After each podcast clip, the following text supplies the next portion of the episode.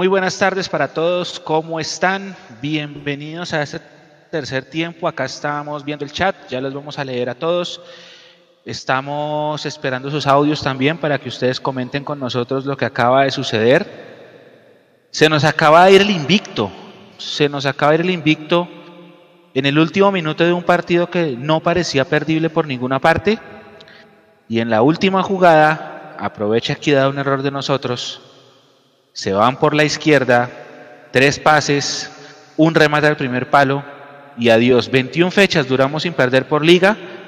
Una sensación extrañísima porque yo no me acordaba cómo se sentía perder, perdón, esto va a sonar súper pedante, pero había pasado tanto tiempo por liga desde septiembre de 2020 y sin contar eh, solo los, todos los torneos oficiales desde octubre, pues ha pasado mucho tiempo.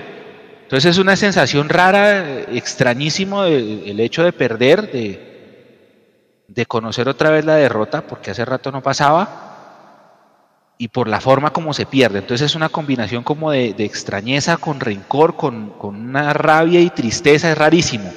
Voy a tratar de, desahogarme en el, en el próximo rato que vamos a estar con ustedes en esta en esta rueda de prensa el arbitraje, gracias, por favor, es que eso del penalti también, es que es, todo, la combinación de todo que nos tiene en una sensación muy extraña de rabia, dolor y tristeza.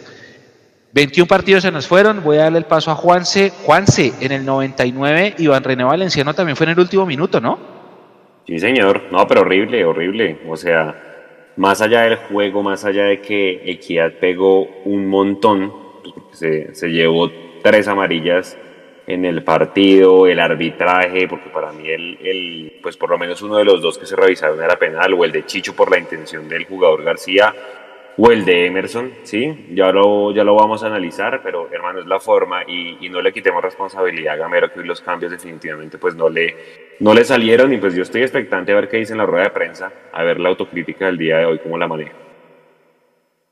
Uy, vamos a ver, vamos a ver, porque sí, tiene razón usted, Juanse, hay un tema hay un tema con los cambios que es importante, porque claro, sí, el arbitraje influyó.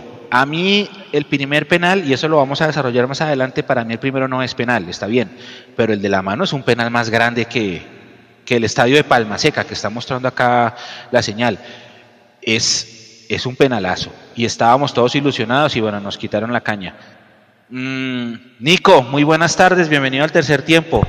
Buenas tardes para todos, ¿cómo están? Ya estamos aquí en el tercer tiempo, ya estamos esperando que empiece la rueda de prensa con Gamero. Eh, ya se le envió las, las preguntas a César Ardila y me acaba de responder. Es decir, que ya la leyó, ya leyó la pregunta. Entonces esperemos a ver que, que ahorita en la rueda de prensa lean nuestra pregunta. Yo quiero mostrarles a ustedes cuál fue la pregunta que hicimos, ya se las pongo en pantalla. Mientras tanto, muchas cosas para analizar. Tenemos la imagen del penal para que la vean, o sea, la imagen. ¿Cómo fue la mano? La imagen, exacto. Voy a, y voy a sacar a ver si puedo ahorita, Nicola, el primer jugador, la estoy buscando. Y pues el gol, el gol hay que analizarlo mucho porque también es una equivocación, un papelón nuestro también, un jugador que solamente se crece contra Millonarios, que es Kevin Salazar. Tal cual. Entonces, ya, ya, deben estar, ya debe estar por empezar la rueda de prensa. Ahí está en pantalla las preguntas que, que le hicimos. Juanse, si por favor nos hace el favor. A ver, dice lo siguiente, la primera para Gamero, porque el juego de Millonarios se vuelve a ver recostado sobre la derecha únicamente. Ahorita Nico va a mostrar una foto donde se ponen los porcentajes de cómo atacó Millonarios y es que es evidente. Por la izquierda no pasó absolutamente con Millonarios nada hoy. Curiosamente, una de las más claras llegaron por la izquierda, que fue el cabezazo de Uribe antes de que le pegaran allá al Chicho Arango. Y para el jugador que esté, porque al equipo no prueba rematar desde, desde afuera? Es que no, o sea, cuando no hay Román ni Chicho nadie remata. Sí, que Guarín remató, pero fue un tiro libre. Pero cuando hablamos de rematar es de pelota en movimiento, que eran de las posibles alternativas que pudiésemos haber probado el día de hoy. Sí, yo tenía pensado hacer otra pregunta, eh, que inclusive hay varios jugadores que dicen, me hecho, y yo se lo iba a hacer en la transmisión, que jugar a esta hora, a las 3 de la tarde en Bogotá, dicen que cuando hay este sol la altura pega hartísimo. Yo la verdad no creo, ¿sí? Pero ya se lo he escuchado a bastantes, a bastantes jugadores, ¿sí? Eh, yo vi al equipo de alguna manera cansado porque bastante, bastantes los vi haciendo jarritas. pero bueno, al final es para los dos las mismas condiciones y las dos juegan en Bogotá, entonces pues no, no, no podría entender por qué les cuesta en Bogotá, pero igual ahí está, ahí uno la deja picando. ¿Usted cree que eso pudo haber influido? O más bien fue que definitivamente hoy los cambios y, y, no fue el partido, porque se bien, viendo las, las calificaciones perdón, que da el software estadístico, como que Emerson es el único que pasa, que pasa hoy raspando. No, es que siempre es Emerson el, mejor. Va McAllister, acá llegó la notificación, McAllister es el jugador que va a acompañar, todavía no ha empezado. Nico nos avisa, porfa, porque Nico, Nico la tiene clara ahí. Apenas arranque, por eso no vamos a desarrollar muy bien todos los temas hasta que no hable el profe, pero, pero, pero, pero, pero, eh, sí es menester responder la pregunta de Juanse. Y esta es mi opinión. Ya viene Jason. Juanse, Millonarios. Ya va a entrar Jason, perfecto. Millonarios tiene 74.5 años de vida. Durante 74, bueno, no 74, durante 71, póngale usted, hemos jugado sábado o domingo a las 3 de la tarde en Bogotá como locales. En situaciones normales, porque el cambio climático sí existe, eso no es un mito, cuando Bogotá era más fría, la altura pegaba más el domingo por la tarde, ¿sí? Y, y uno equipo de altura debería saber aprovechar eso de jugar a las 3 de la tarde en altura. Sí, no por, no por eso es que Bolivia juega en La Paz a las 3 de la tarde en las eliminatorias. Que tiene un equipo muy malo y le ganan es otra cosa. Pero lo debería aprovechar. Hay un antecedente raro en los últimos años. Los últimos años viene siendo 2000, puede ser 2015 hacia acá, en los que si Millonarios juega a ese horario nos va mal. Y es raro, porque pareciera que la, 5 de junio. la preparación, exacto, la preparación física ya no está enfocada a jugar a las 3, sino a jugar a las 6. Pero sí deberíamos aprovechar, claro, si usted juega a las 3 de la tarde, en altura, hoy no aplica porque aquí también. Pero a las 3 de la tarde usted tiene que salir a masacrar a su rival, perdón, futbolísticamente hablando. Pero sí, tiene, e, ese horario tiene que influir, pero a favor, no en contra. Y es cierto lo que usted dice, Juanse, y es cierto lo que han dicho jugadores, que el equipo a las 3 de la tarde no está listo. Lo que usted decía ahorita el 5 de junio. Y es muy raro, porque uno tiene que saber aprovechar. A, Pinto se le burlaban, acuérdese, por. Eh, las pretemporadas en Monserrate y eso, pero eso era para tener estado físico para jugar justamente en altura a las, a las 3 de la tarde.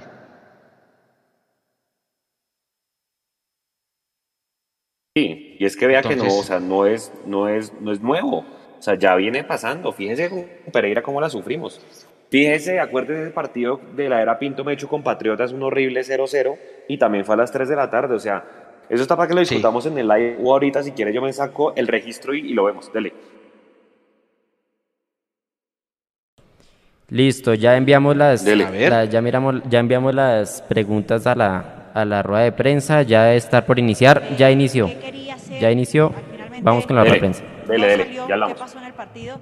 Y a Macalister, eh, ¿qué pasó con, al final con Juanito Moreno, que usted fue, lo quiso levantar, animar? y, por ese costado, donde usted intentaba, pero logró equidad, bloquear eh, la recepción de jugadores como usted para salir jugando y para mostrar el camino? Para ti, para todos los televidentes. Eh, simple, Sheila, simple. Me estás hablando de los cambios, los cambios cuando sale Chicho Arango, veo que me estaban entrando, era por el lado derecho de ellos, izquierdo de nosotros, como con con Pacheco y con Zapata y refuerzo esa posición y libero un poco más a Silva. Ese es uno, el primer cambio que se hace. Lo de Guarín por Pereira, eh, me parece que Guarín tenía presupuestado para jugar 45 minutos y, entró bien. Para mí entró muy bien, muy bien. Dándole fútbol al equipo, dándole presencia al equipo y creo que entró a lo que le mandamos a hacer. Y ya los otros dos cambios, el de, el de Uribe, Uribe me parece que 15 minuticos para, para Badía, que era un jugador también explosivo, fuerte, y podíamos encontrar de pronto más fuerza con él. Ya yo veía a un poco más desgastado. Y los dos últimos ya prácticamente, como dice uno, para quemar tiempo. Es que el partido estaba cocinado en el, en el 0 a 0. Ellos no llegaban claro, nosotros no llegábamos claro. Era un partido de 0 a 0. Ya cuando sale Silva y, y sale Rodríguez a los 44 minutos. Entonces, el fútbol es ese, Keila. Teníamos 21 fechas invitas, no éramos los mejores. Hoy perdemos, no somos los peores. hay que seguir trabajando y, este grupo hoy también mostró casta, mostró que quiere, que quiere pelear cosas importantes y vamos a seguir adelante. Hola, buenas tardes. Yo creo que la idea era clara, lo intentamos siempre salir jugando, armando una salida. Yo creo que el partido sí fue un poco trancado, un poco trabado por, por mucha falta y demás, pero bueno, sabemos cómo son estos tipos de partidos. Y en el tema de Juanito, no, nada, hablándole. Es un joven, es un joven que ha tenido cosas buenas, que ha venido teniendo un nivel importante y como yo le digo, en la victoria y en la derrota todos somos un equipo, no hay un culpable, no señalamos a nadie. Esto nos lleva a trabajar más, así como no nos quedamos pensando en las 21 fechas atrás, no nos vamos a quedar pensando en la fecha de hoy. Estamos a cuatro días de, cinco días de una nueva oportunidad, entonces solo nos queda más que trabajar. Pregunta Chemas Escandón, Caracol. Profesor, para el profesor, ¿cómo se entiende la derrota en un partido tan cerrado y qué otras posibilidades pudo haber tenido el equipo y para David? Eh, ¿Qué respuesta le dio el juez central en las jugadas polémicas revisadas por el VAR? ¿Y cómo califica la actuación del equipo? Chema, un abrazo para ti. En estos partidos cerrados, Chema, estos partidos cerrados muchas veces se definen por una pelota quieta o por un error individual. Pero yo creo, yo creo, créame que yo no he visto las dos jugadas, no he visto las dos jugadas, pero yo sentí aquí en la jugada del primer penal, de la primera jugada del penal, me parece que es una imprudencia grande, grande y es penalti. Y en la otra jugada, a mí me dicen que él tiene la mano abajo, que la tiene arriba, pero es que el balón corta un centro que va hacia el área. Entonces me parece que eh, no obraron bien en esos dos aspectos y en muchas veces nosotros haciendo intentos, intentando eh, eh, generar, intentando llegar con un, contra un equipo que se para bien defensivamente, pues yo creo que ahí de pronto podíamos nosotros tener la diferencia. No la hicimos. Pero, pero repito, me parece que las dos jugadas de, penalti no sé qué vieron, no sé qué vieron. Bueno, la verdad es que eh, unas tardes a Chemas teníamos la idea clara y lo intentamos todo el partido, iniciando el juego, teniendo una progresión, pero vuelvo y repito, sabemos cómo son este tipo de partidos, fue un partido cortado y que se desequilibra en una, en una jugada para mí fortuita por, por cómo queda el rebote antes de que le llegue a, a Salazar, que creo que fue quien convirtió. Entonces, no, como yo decía ahorita, simplemente es trabajar y corregir para lo que viene. Pregunta al diario AS para el profesor. ¿Por qué le costó tanto a Millonarios descifrar el juego de equidad? ¿Y en qué se falló para no generar opciones de gol como en otros partidos para McAllister? Como capitán, ¿cómo manejar la actitud y la calma en el equipo cuando el fútbol que se intenta proponer no sale ante equipos como Equidad, que impiden que se desarrolle la idea de juego? Eh, yo creo que nosotros, aparte de que el partido era muy cerrado, nosotros, nuestra idea, nuestra idea de juego, nuestro modelo de juego lo intentamos hacer con un inicio de juego. Lo presionamos y en mitad de cancha intentamos hacer la posición. Yo creo que intentamos muchas veces. Repito, cuando hay estos partidos cerrados, pocas opciones quedan. Y tuvimos de pronto una o dos con, con las dos jugadas de penal y dos más de escaramuza, pudimos haber de pronto haber, haber finalizado mejor y no lo hicimos en estos partidos cerrados, cuando hay una pelota quieta y tú puedes, y tú puedes anotar, lo tienes que hacer, no puedes fallar. Y nosotros, repito, lo intentamos, lo intentamos. A mí del equipo eh, me gustó que de pronto Equidad en cualquier momento nos quería poner a jugar a otra cosa y nosotros intentamos con lo de nosotros. Intentamos, que es darle, darle buen manejo al balón. Entonces, eh, en ese aspecto queda uno tranquilo, queda uno con el sinsabor de no, por lo menos no sumar un punto en un partido tan cerrado. Eh, buenas tardes, yo creo que no hay necesidad de decir algo como capitán, somos un equipo con una idea de juego clara, la cual respetamos y tratamos de plasmarla, entonces yo creo que un partido no nos va a hacer dudar de, nuestra idea de juego y de lo que queremos como equipo. RCN Antena 2. Eh, profesor, ¿Por qué el equipo insistió tanto en jugar por el sector derecho para buscar el arco rival y por el izquierdo muy poco. Y para David, ¿les faltó cerrarse mejor eh, en los últimos minutos para que Equidad no les marcara? Yo le había dicho a ellos que habían duelos por los costados, duelos por los costados. Por el lado izquierdo tenemos a, a Silva, que no es habilidoso, y a, y a, Perlaza, que acompaña a Silva. De pronto un juego más de, de posesión, de, de, de, toque, de elaboración por aquel lado. Indudablemente que nosotros tenemos, porque por el lado derecho tenemos dos jugadores que son rápidos. Son rápidos como Rodríguez y, y, como, y como Román. Entonces por el lado derecho normalmente vamos a tener mucha más velocidad y vamos a atacar más. Eso estamos intentando que por el lado izquierdo, pero pues, si nos damos cuenta, y casi que en otros partidos, como lo, hemos visto, las jugadas de gol siempre vienen por el lado izquierdo. No, no lo hacemos a velocidad, lo hacemos con, elaboración. Entonces, ese es el punto de equilibrio que tenemos. Por un lado tenemos velocidad y por otro tenemos elaboración. Eh, eh, pero me parece que, que, que por ambos lados tuvimos también posibilidades de entrar hoy.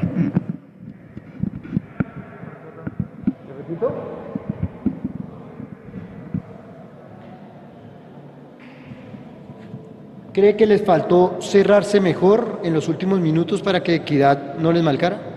Como el profe lo ha dicho, prácticamente ya era un partido de 0 a 0. Yo, si no estoy mal, no recuerdo que en los últimos 10 minutos ellos hayan tenido una opción clara de gol. Yo creo que fue más una jugada fortuita donde viene de, un rechazo y después de un pelotazo.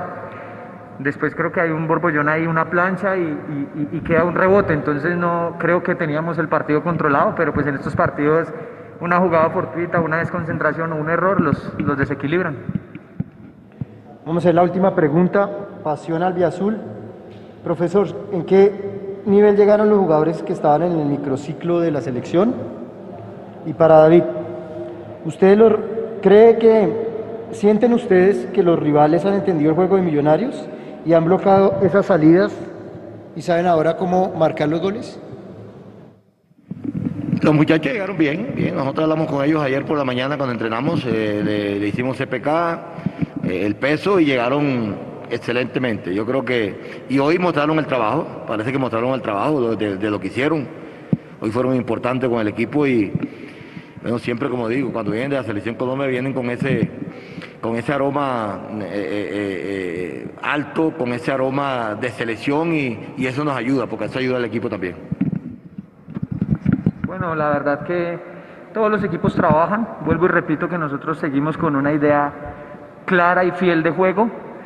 Y hace 21 fechas no perdíamos. Entonces creo que, no todo es malo, no hay que alarmarnos. Evidentemente nos duele perder porque nos queremos acostumbrar a ganar para conseguir los objetivos, pero, pero esto es de trabajar y de levantar la cabeza y seguir hacia adelante. Profesor, gracias. David, gracias. Listo, Mechu. Finaliza la rueda de prensa. Bueno, hay harto, material, Nico, para analizar. ¿Por dónde empezamos? ya. ¿Cronológicamente o, de adelante para atrás, viéndolo el gol y analizando? Yo creo. Mechu, ¿qué dice? ¿Por dónde quieren? ¿Por dónde empezamos? De, cronológicamente, desde el penal de Chicho, que le mandé las fotos. Primero, Jason, bienvenido a este tercer tiempo, hombre. Yo, Jason. ¿Cómo está? Buenas tardes. Está muteado, viejo Jason.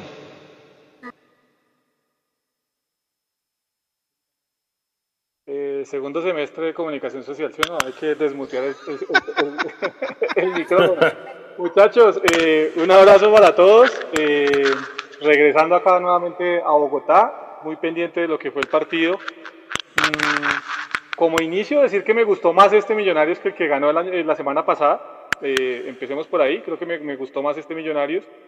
Y bueno, ya vamos a analizar una serie de cosas que, sucedieron a lo largo del partido y que al final determinan dejando a Millonarios sin los tres puntos, más allá de esa, digamos, desconcentración y falta de solidaridad en defensa en la última jugada del partido, eh, también hubo otras cositas que incidieron. ¿no?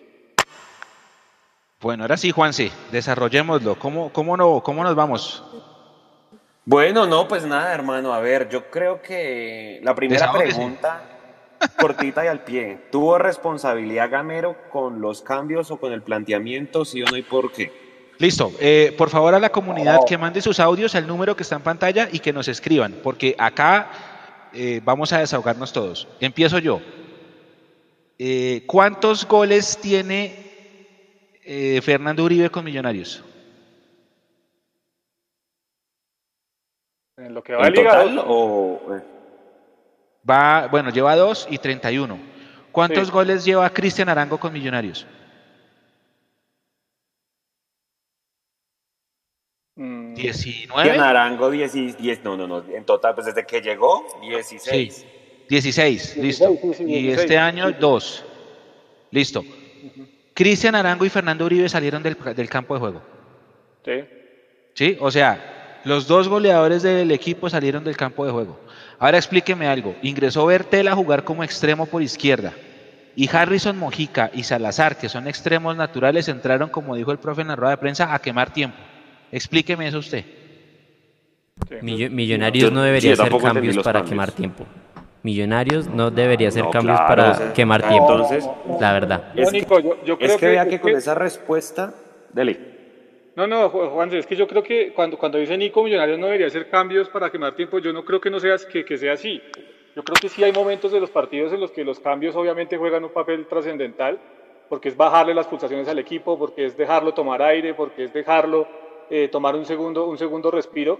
Pero eh, hoy cuando el profe lo dice de la forma que lo dice, yo, lo dije alguna vez, el profe Gamero puede ser brillante dirigiendo, pero declarando a veces con el dolor del alma es un desastre porque desafortunadamente la forma en que dice las cosas dejan ese tipo de cosas al aire y es Millonarios no puede quemar tiempo. Yo creo que sí hay momentos en los que los cambios sirven para bajarle las revoluciones a los partidos. Eh, lo que, lo, que, lo que juega en contra hoy de Gamero y del equipo es que desde el minuto 75 ya se estaba pensando que el partido iba a quedar 0-0 y no se fue un poco más al frente para buscar el partido. Creo que ahí estuvo la dificultad de Gamero el día de hoy. Buen punto, ¿eh? Buen punto. Juan, ¿y usted qué opina? Claro. No, claro, y es que cuando Gamero hace respuesta, como que ya bajó los brazos, o sea, como quien dice, no me pitaron el, el segundo penal, entonces no, venga, cerrémonos. Y creo que esa no debería ser la, la consigna de Millonarios. Sí, además que bueno, no dice listo, los cambios está bien. Sí fueron cambios para cerrar el partido porque sí el 0-0 sí estaba instalado, está bien. Pero, pero eso no quiere decir que antes de esos dos cambios no se hubiera equivocado con los anteriores. ¿Sí me hago entender? Es decir, eh, listo, digamos que a Uribe, a Uribe por Abadía yo lo puedo entender, porque le quería dar minutos a, a Diego. De pronto, por lo que decía usted ahorita, Juan se debe jugar a las 3 de la tarde que Fernando estaba desgastado. Yo eso lo puedo entender, tranquilamente, bien. Pero el de Bertel no lo entendí. Yo el de Bertel no lo entendí. Y no entendí por qué si el equipo... Exacto, y no entendí porque es que aquí, estoy, aquí tengo la síntesis. Y si, si a mí me dicen acá, por ejemplo, si a mí me dicen acá que el cambio de Maca fue al minuto o sea, si tanto Maca como Emerson estaban desgastados, ¿por qué no lo sacó antes? Sí. ¿Sí o no? Total, total sí, total, total. Sí, es decir, listo, bien. Fernando Uribe. Señor, dígamelo. No, no, no, no, siga, siga, Mecho. Sigo y ya, ya, ya, ya le. Fernando Uribe salió al minuto 73 por Diego Abadía. Cristian Arango salió al 67. Entonces, listo, si usted quiere mover el equipo, entonces, ¿por qué no mueve el equipo de una vez con Harrison o con Salazar? No, no con los dos, está bien, con alguno de los dos antes.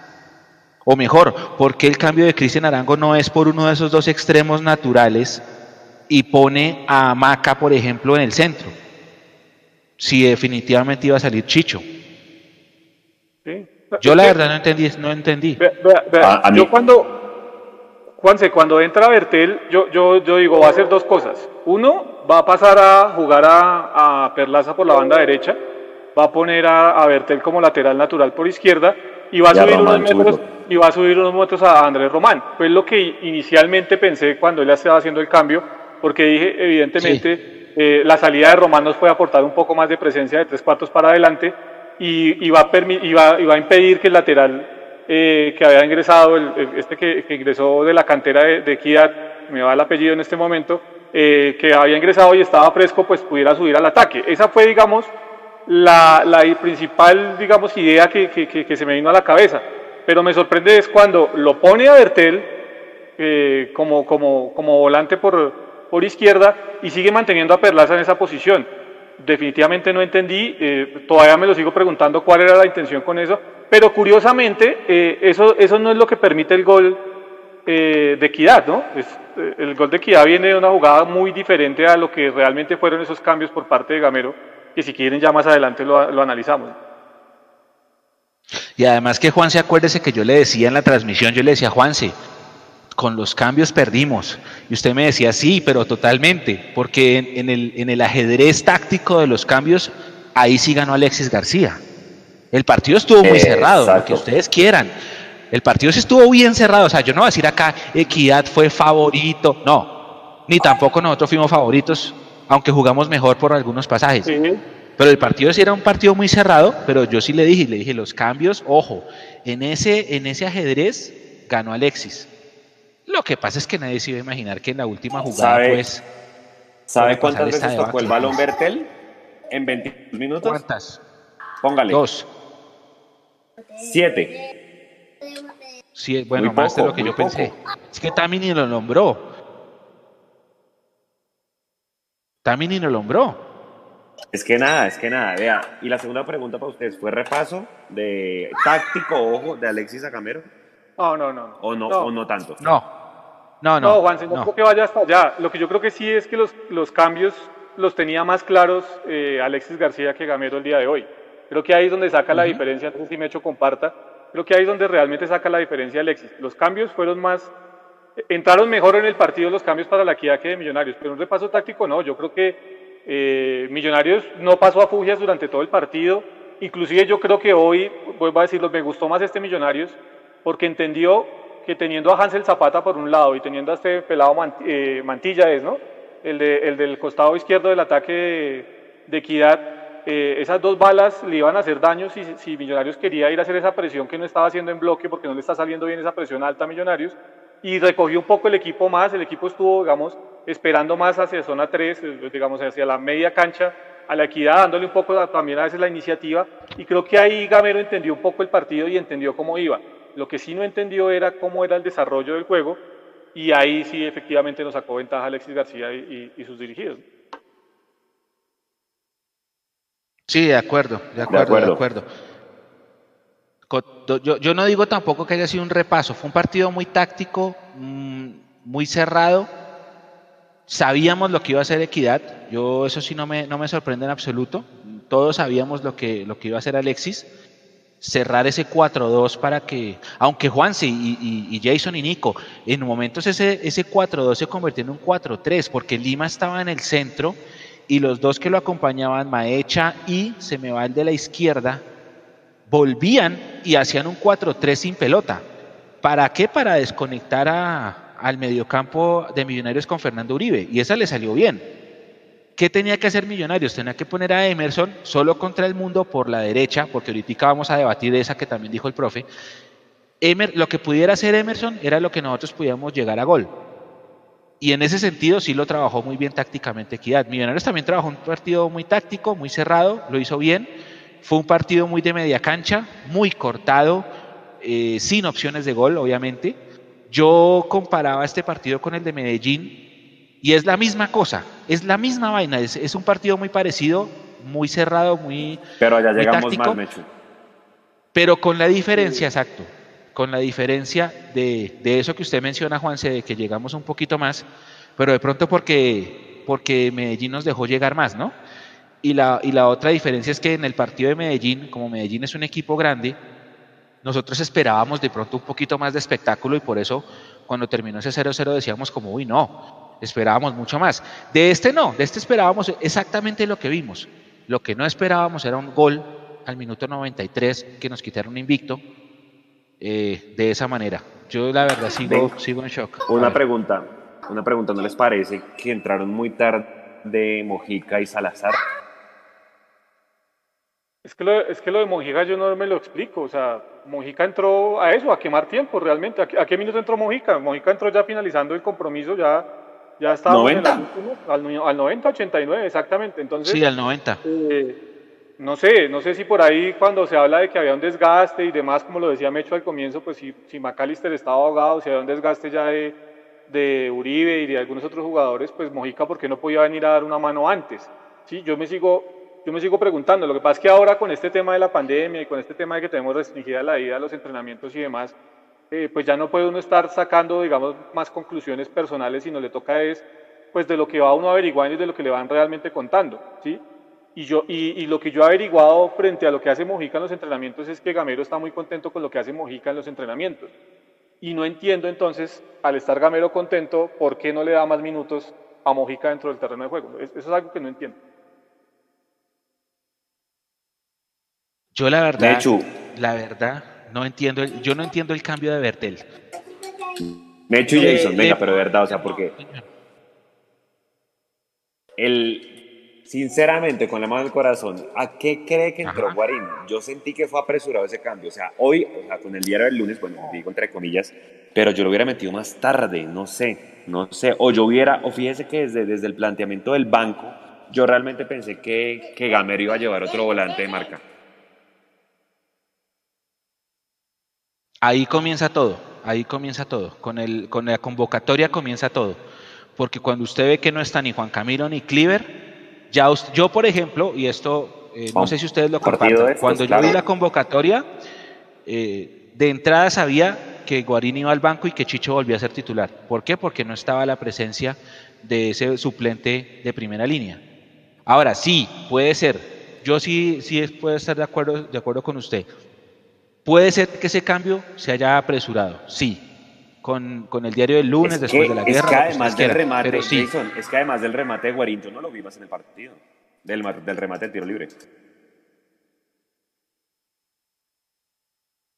No, no sé, o sea, Juan se maneja mejor el tema de las estadísticas y, y nos dirá cómo, cómo fue el rendimiento y el mapa de calor de, de Freddy Guarín en el terreno de juego pero a mí no me pareció descabellado cuando lo, cuando lo hace. Volvemos al tema, con el diario de hoy sí quizás podemos decir, ¿y aquí entró Guarín?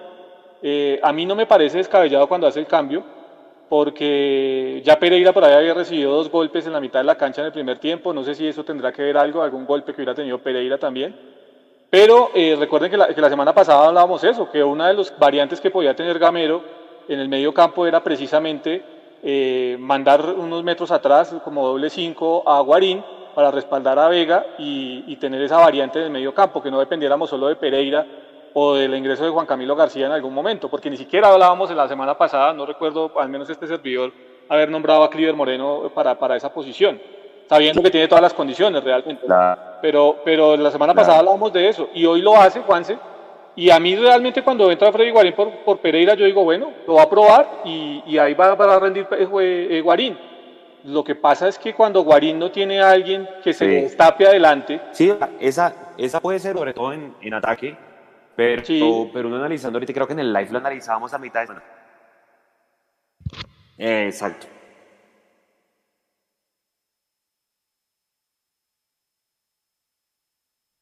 Fue Juan. Ya, ya volvió, ya volvió. ¿Se cayó Juan? ¿Juan sí? Sí, se fue ahí. Señor.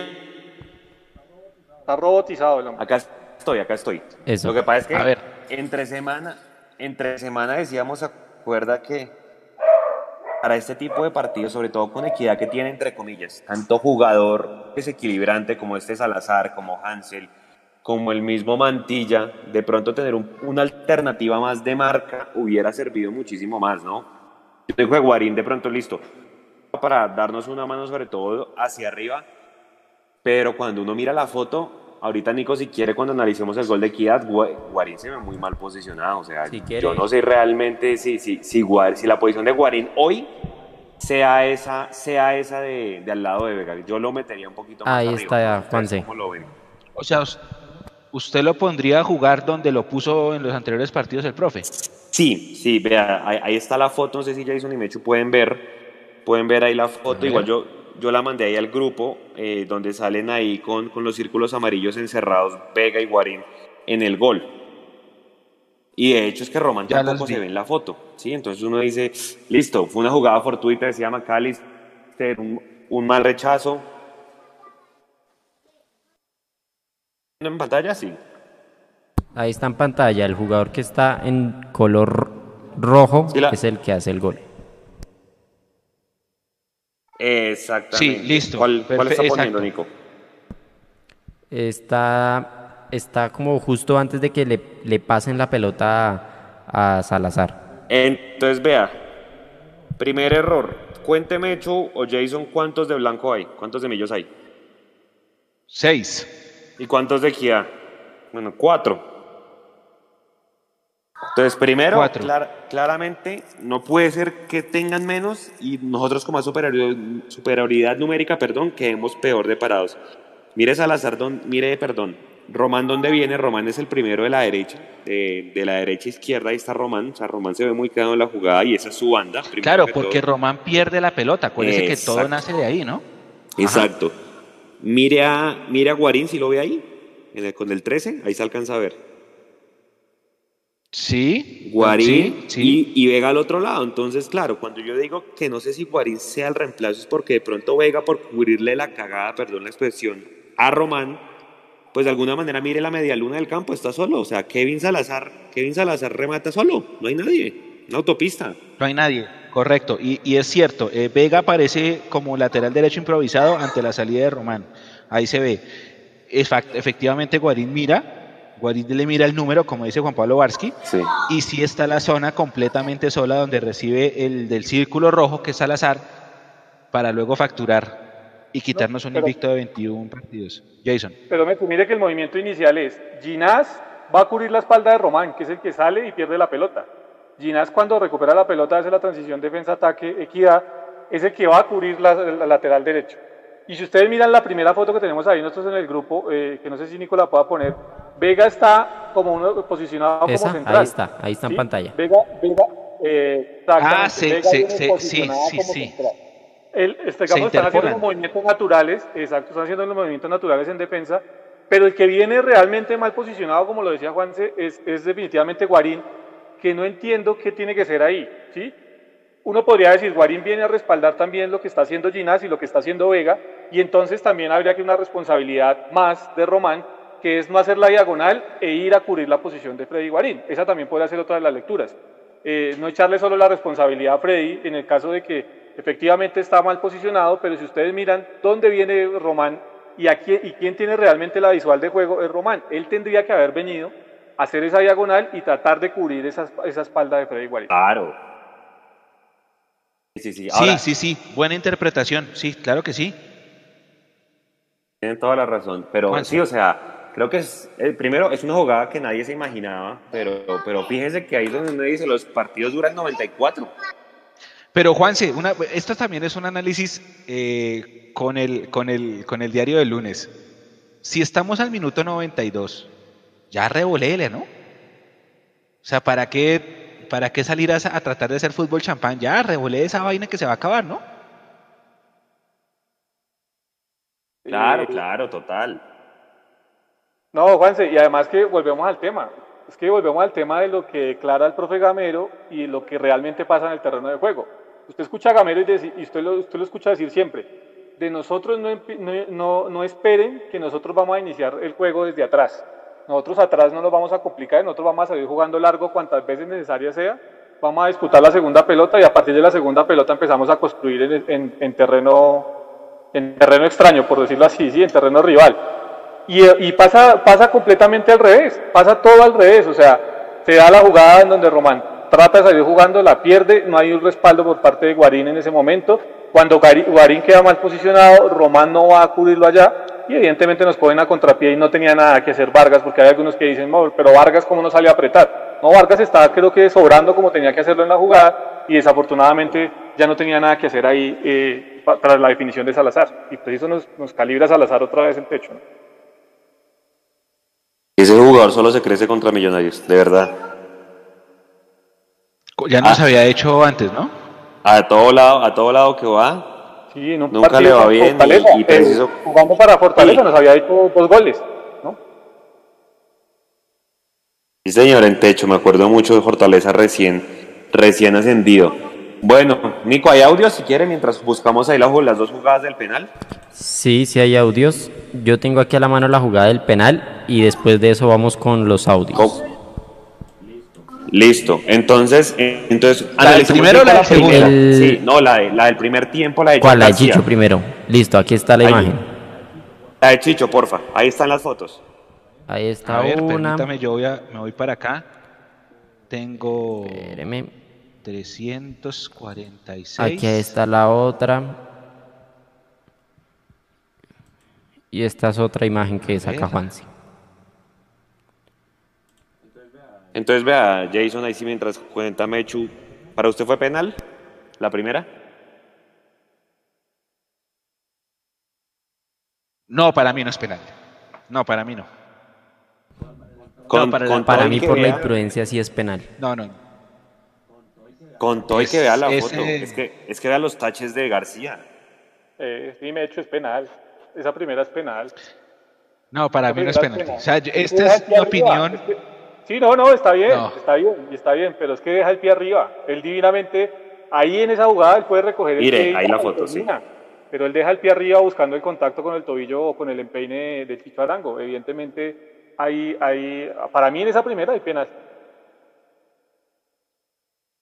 Esa, Nico, esa está perfecta. Claro, es que, mi- es que mi- mira la foto que está en YouTube en este momento. No la, Sí, ya, no la ya, va a ya, quitar, ya, ya Nico, estoy mire, mire. viendo. Ya No, la veo del primer plano, esta, esta. Ah. Sí, ya sé, ya sí, sí, sí. Ya La, la va a volver GIF usted. Eh. Vuelva la GIF. No, sí. No, no, no. Para esa- mí esa es más sí, penal se- que el que Claro, ahí los sí dos. se, se ve, pero no, para mí, para mí sí le alcanza a sacar la pelota.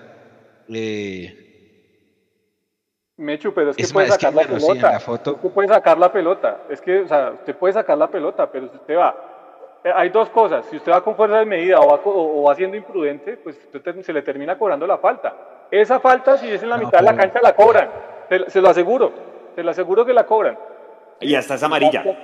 Eh, eh, lo que pasa es que, bueno, pues ese fue el criterio de los árbitros hoy, pero pues, para hay, mí. hay una falta cosa, hay una cosa que, hay una cosa que la, esa, esa foto está mostrando algo que yo en la televisión no lo vi. A mí no me parece que, que tocan a Chicho, pero acá sí se está viendo que lo toca. Claro, Sí, lo toca, lo toca hasta- fuerte. hasta donde vaya más duro le jode el tobillo. Sí, a mis penas. Guau. Pero bueno. Pero bueno. Y buena foto, buena foto, ¿eh? Sí, no, pues por eso, por eso hacemos tanto, tanto énfasis en que, en que cuando se le vean los taches, porque es que es diferente si usted va con el pie normal, listo. Primero sacó el balón y después por cosas de la vida y de la física y lo que sea se lleva al jugador. Pero es que claro, aquí parece que el reglamento dice que la intención es, es, es, es- es ir con los taches arriba y como dice Jason, en cualquier otra zona del campo, ese, ese jugador se va como en estado. Sí, creo que esa sí es penal viéndola así, viéndola así de cerca, la verdad. Y, y precisamente se da después de la más clara para mí que tuvo Millonarios en todo el partido, que fue el cabezazo de Fernando Uribe en el primer tiempo. Mechu, Mechu, que aquí le pregunta a Felipe Rojas que si eso no es penal, entonces ¿qué es penal? Sí, sí, sí, y aquí está diciendo, aquí dice, aquí dice Brian, me convencieron, si tuviera buena intención el jugador de que ya retira el pie, inmediatamente Recoge el pie, rechaza. Recoge el pie. Sí, claro, Eh, puntea el balón y deja el pie arriba. Claro, muestra los taches. El puntea el balón y deja el pie arriba. Dice, hubiera sido a en contra de pitan penalti. Dice aquí Caro Benavides, solo disculpas. José Ricardo Ruiz, ya nos empezaron a desarmar sin Matías. Román Pieza Clave está con la mente en Buenos Aires. Uy, ese es un buen tema para debatir más adelante. Sí, Romano estuvo Carlos. Vargas. Sí, sí, sí. Eh, Carlos Vargas, Sergio Chavarro. En el, gol, en el gol hay error de Juanito, error de Román y error de Guarín. Pero a mí me parece que Juanito no tiene nada que hacer ahí. Yo, Es yo a que no Juanito sé. no, yo a Juanito ¿Qué- no? Juanito no se esperaba ¿Hay ese remate así. Juanito? Sí, no, yo, yo, a mí no me No, parece. no, no. Román sí, falla. Guarín falla, sí, pero, pero Juanito no- a mí no me parece. Ah, pues claramente Juanito ve allá en la banda y le, y, y- y le saca para darse la yazaria y a Román y pues bueno, Román recibe y la pierde ahí. Ahí el trabajo de la semana es bueno, cuando se pierde el balón como quedamos parados y definitivamente el equipo queda horriblemente parado. Sí, dice Tatiana aquí que si es penal. Nicolás Salgado tiene que partirle el tobillo para que sea penal. Eh, dice, a ver quién más está. Germán Sánchez que dice que Gamero tiene eh, su culpabilidad. John Pinson también le echa Sí. la culpa a Juanito, pero por no rechazar largo. Lo que dice, lo que dice Puede John. ser. Ahí puede ser. Solo, Carlos solo Villamizar. Carlos Villamizar dice ninguno fue penal. Felipe Mosquera, me disculparán ustedes, pero Román es muy buen lateral atacando, pero en defensa y regresando, siendo que le falta mucho. Ah, ¿Quién más está por acá? David Santos. El gran responsable de la derrota con todos los errores arbitrales es Alberto Gamero con los cambios, dice él. Oscar Jasú, Román ya mentalmente quedó mal con lo de Boca Juniors, dice él. Sergio Chavarro, yo no pondría a Guarín hasta que esté bien físicamente. Ah, Gamero necesita un manager de imagen, dice la mera verdad. Oscar González, Guarín es un exjugador. Madre mía, pero la cogieron contra Guarín. No, así no. Eh, No, calma, calma, sí. a Gamero le está quedando grande, dice Germán Rojas. Eh, ¿Qué más dice por acá? Hoy fue una pesadilla todo, soy del Milan. El gol es de Román, Diego Ríos, José Efraín Torres. A Gamero lo salvaron los chinos el semestre pasado y ahora lo saca para poner a Guarina Pereira. Y el colmo es que no se da cuenta que no se va a hacer cambios. También hay harta culpabilidad del DT. El equipo retrocediendo es un desastre, dice Roberto Niño. Esto significa que no hay trabajo. Juan Gualdrón, estos partidos con equipos que juegan a cerrarse y al final especulan son una muestra de que a estos equipos hay que respetarlos y meterles goles. Ojo que Equidad lleva tres victorias de local y todas son equipos grandes, Nacional Junior y Millonarios. Y de la hay que misma mirarlo forma, con la lupa, sí. igualitos, igualitos los hay que triunfos. mirarlo, hay que mirarlo con la lupa puesta. Ahora, esto no es como comienza, sino como termina, estamos de acuerdo. Puede que Equidad se caiga ahorita a mitad de torneo, pero hay que mirarlo con lupa. José Luis Gómez también le da duro a, a Guarín. Piden a Daniel Ruiz, que no estaba ni convocado. Y creo que con las fotos que ustedes pusieron, compañeros, eh, me imagino que todos piensan que es penal ahora, ¿no? Pero para usted también. Eh, yo tengo mis dudas todavía, pero, pero vamos con audios, porfa, sí. Audios, dele. Hola amigos de Mundo Millo, soy Juan Camilo López de Bogotá. Mi opinión sobre el partido, Millonarios tiene que aprender a jugar contra estos equipos de antifútbol, contra esos equipos tacaños, tipo Bolillo Gómez, tipo Alexis García. Si Millonarios entra en la pereza que le entrega al rival, se contagia, resulta un partido como este, con un gol en el último minuto, con dos jugadores perdidos y un lateral que hoy no estuvo. Gracias. Buenas tardes para toda la mesa de Mundomillos. Felicitaciones por la transmisión. Eh, respecto al partido, pues me parece que Millonarios hoy no demostró nada. Gamero se equivocó en los cambios. Eh, el, el invito es lo de menos. Necesitábamos era mínimo el empate para seguir avanzando en la tabla, para ver si por fin este año clasificamos a los ocho. Pero bueno, un descuido, malos cambios, se perdió el medio campo y ahí llegó el gol. Eh, Juanito Moreno, pues no, no, pues sí salió, salió y no, no estaba como muy salido de del arco, pero no, eso es consecuencia de, de- un mal planteamiento de Gamero. Eh, Alexis García tácticamente le ganó. Eh, mejor que se haya acabado ese invito porque realmente cuando se tiene ese, ese pensamiento de que se va a perder el invito, pues no se pone los pies sobre la tierra. Ahora sí tendrán que poner los pies sobre la tierra y no es el equipazo que todos pensamos. Muchas gracias. Buenas noches, Mundomillos. Soy Juan Pablo. Eh, el partido Millonarios fue muy serio. Millonarios jugó un buen partido. Me parece que el arbitraje estuvo muy mal, demasiado mal. Pero para mí Millonarios es un partido correcto. Los cambios a mí no me molestaron. Creo que la entrada de Bertel potenció a Román en el ataque. Y Abadía entró bastante activo, así que me parece que los cambios estuvieron bien. No tengo nada que reprocharle a Gamero. Lo que me preocupa es que en los últimos minutos Román no puede perder una pelota en la banda derecha con Pacheco. Ahí se produce eh, la ventaja de equidad. Pero el arbitraje, pésimo, pésimo, pésimo. Pero a muerte con este equipo. Le creo mucho a este Millonarios. Porque para mí no tuvieron un mal partido. Simplemente no entró la pelota. Listo, yo creo que este, queda bien ahí la primera tanda. Ahorita hacemos otra tanda de audios, Mecho. Sí, que sigan, que sigan mandando sus comentarios y, y hay que bajarle, te- tengamos un poquito de calma, compañeros, no nos insultemos entre nosotros.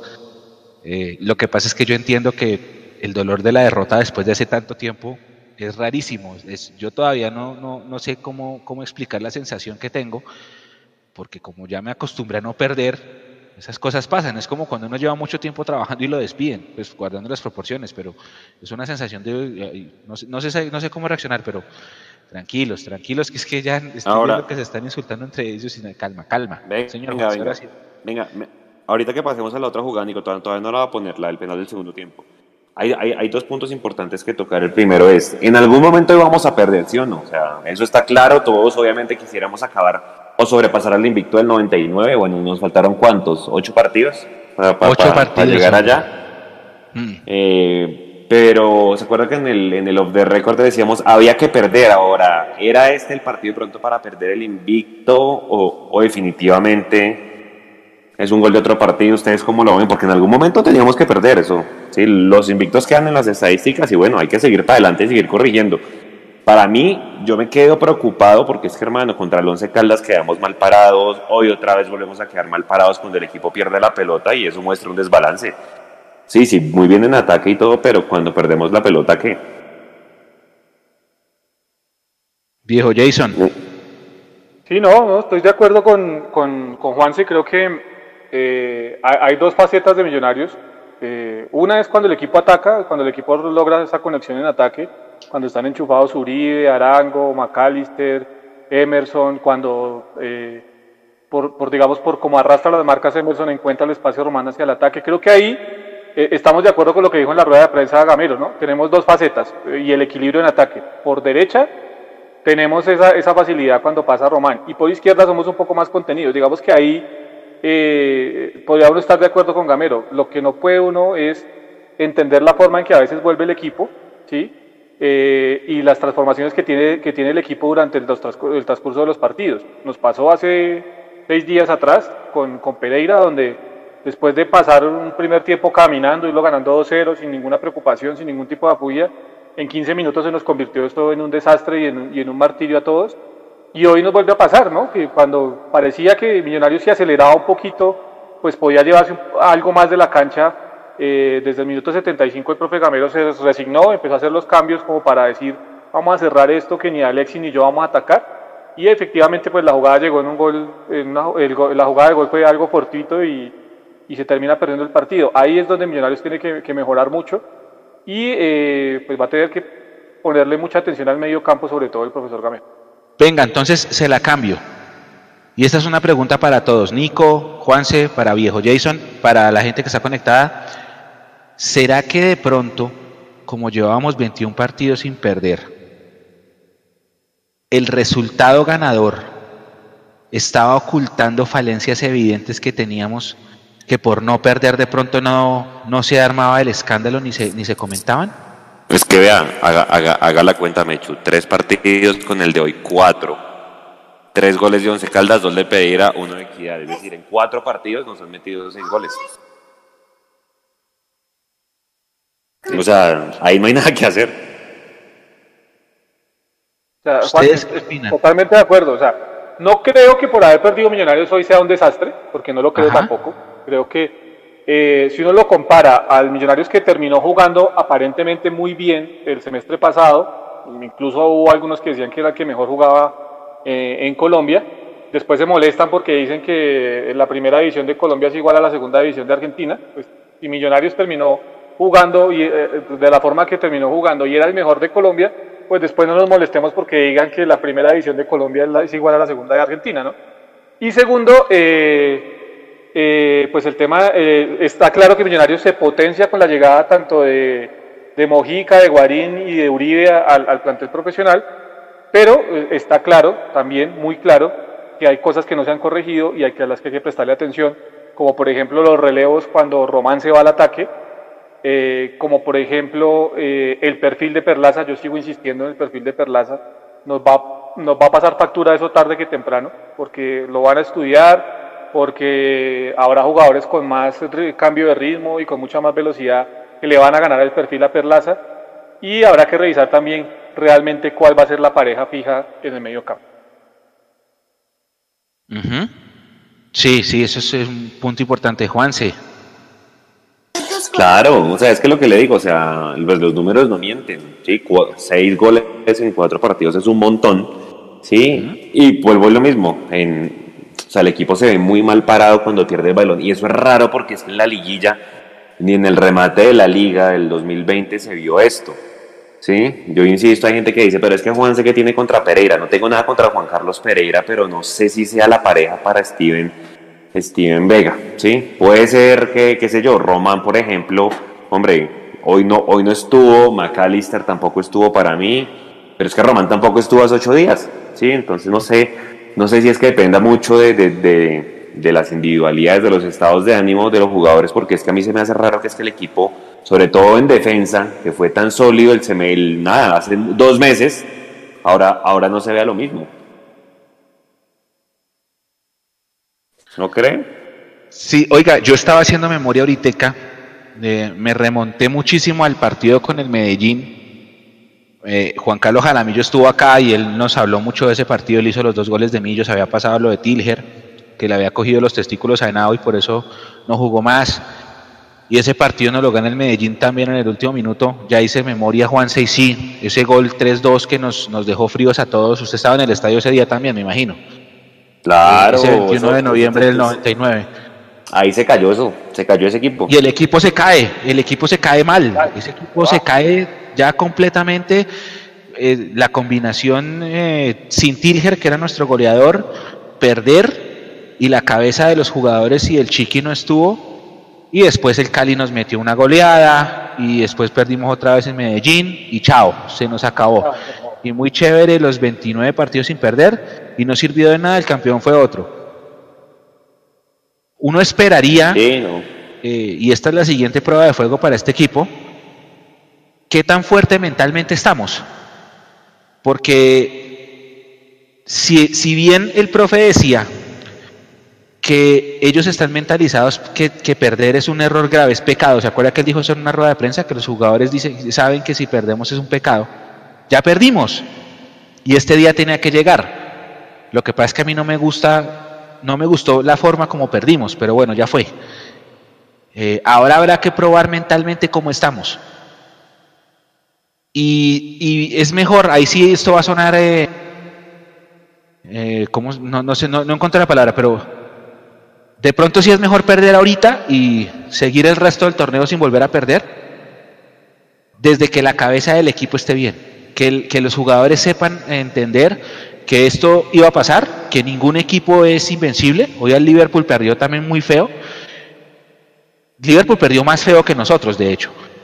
Y, y, que la vida sigue, y el fútbol sigue, y mañana hay otra revancha, en este caso será el jueves. Pero a ver qué tan fuerte está el grupo mentalmente para asimilar esta derrota, porque ellos también deben estar sorprendidos de algo que no esperaban porque hace rato no les pasaba. Vamos a ver cómo están ellos preparados para, para esto. Sí, claro, total, y eso depende también de, de mismo McAllister y de las experiencias y de Uribe y de Guarín que les digan, venga, vamos para adelante, sigue el pasto, y después viene el Junior, ¿sí? ese, e, ese, esa va a ser una prueba de fuego interesante en Barranquilla. Sí, Sobre sí, todo para ver qué tanto se trabajado en defensa. Ese partido va a ser muy importante. Eh, dice acá, vamos a leer comentarios. El tema de los estados de ánimo de los jugadores del fútbol colombiano, en mi opinión, solo se ve afuera, si fuera fútbol amateur. Ellos son profesionales, se les paga un sueldo y no es el mínimo, dice Alexander Cubillo. Eh, dice, cuando Millonarios jugó mejor a finales del año pasado, jugó con Perlaza por derecha, Bertel por izquierda. No, esto lo dice la mera verdad, no. No, no, cuando Millonarios jugó mejor el año pasado fue con Román por la derecha. Por eso fue que Román se ganó el puesto, no, con, no, Perlaza. Dice acá, a ver, Jorge Arturo López, el invicto no garantiza ganar campeonatos, de acuerdo.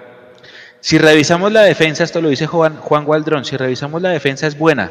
Emerson es un joven creciendo, no se le puede caer un jugador que hace menos de un año nadie lo tenía en las cuentas. No sé a quién se referirá, porque a Emerson no. Dice Luis, en defensa éramos fuertes con Vega Duque, Vega Cliver o Vega García. Pereira es más volante de segunda línea, esto lo dice Luis Puerto en YouTube y es acorde a lo que dice Juanse, ¿no? Que Juanse siempre ha tratado de propender que Vega esté con Cliver o con García. Brian Fandiño, con el gol de Valenciano nos caímos todos, incluso los hinchas. Sí, uy, esa tarde de noviembre fue fatídica. Santiago fue horrible, Villamil. Eso fue horrible. Santiago Villamil, millonario sólido en defensa hace dos meses. ¿En serio? Dice él. Carlos Villamizar, Román está pensando dónde va a vivir en Argentina y Emerson lleva desaparecido dos partidos. Yo con lo de Emerson estoy en desacuerdo porque para mí Emerson fue la figura de Millos atacando. Cuando Millonarios atacó fue porque Emerson tocó la pelota. La persona que dice que sólido en defensa, cojan el invicto y miren cuántos partidos Millonarios tuvo el arco en cero. O sea, es que contra eso no se pelea. Dice aquí, Mojica, ¿qué potencia, ¿qué potencia va a tener Mojica si ni lo dejan jugar? Esto lo dice Caro. Ah, sí, a Mojica hay que darle oportunidad. Es mejor perder con un equipo chico, no con Santa Fe, América o Nacional ni Junior. Esto lo dice Carlos Vargas. hermano, yo prefiero, pero es verdad, prefiero perder de pronto a esas alturas para corregir y, y, no más adelante, pero pues lo que digo, ojalá que se vea eso. El desbalance es bien, es bien duro, o sea, lo que digo, el tema de los seis goles en cuatro partidos, yo no sé, creo que no nos había pasado de hace rato. Y, esto lo dice, dice Gina, no exageren tanto, Equidad es un equipo jodido y le ganó a los innombrables y a Junior, eliminó a Cali el año pasado, no ha pasado nada. Sí, no ha pasado nada, o sea, ah, finalmente el equipo sigue en la parte alta de la tabla, tiene un partido menos. Un partido menos que le vamos a ganar porque es contra Chico. Ayer estaba viendo que América nunca en la vida había ganado en Tunja y ganó ayer. Ojo, ojo que ayer Gaterol salió figura. Sí, sí, pero imagínese, si América nunca ha ganado en Tunja y Tunja es nuestra segunda casa, y Chico es, es que Chico tiene una pinta de descenso que no puede con ella. Sí, o sea, el Pereira no se va a gracias al Chico porque el Pereira es otro que hermano. Esa, y el Pereira también es un equipo. Ayer también me vi ese. Oiga, y, y otra cosita. Eh, el, fútbol colombiano sí está a nivel de la B de Argentina o no, Jason. ¿Usted qué opina de eso? Para mí sí, es que yo no entiendo. Ah, yo pensé que es que estaba pataleando por, por la frase. No, no, no. Ah. No nos quejemos cuando nos digan, pues es que si hay gente que sale a decir que Millonarios era el que mejor jugaba el año pasado, ¿sí?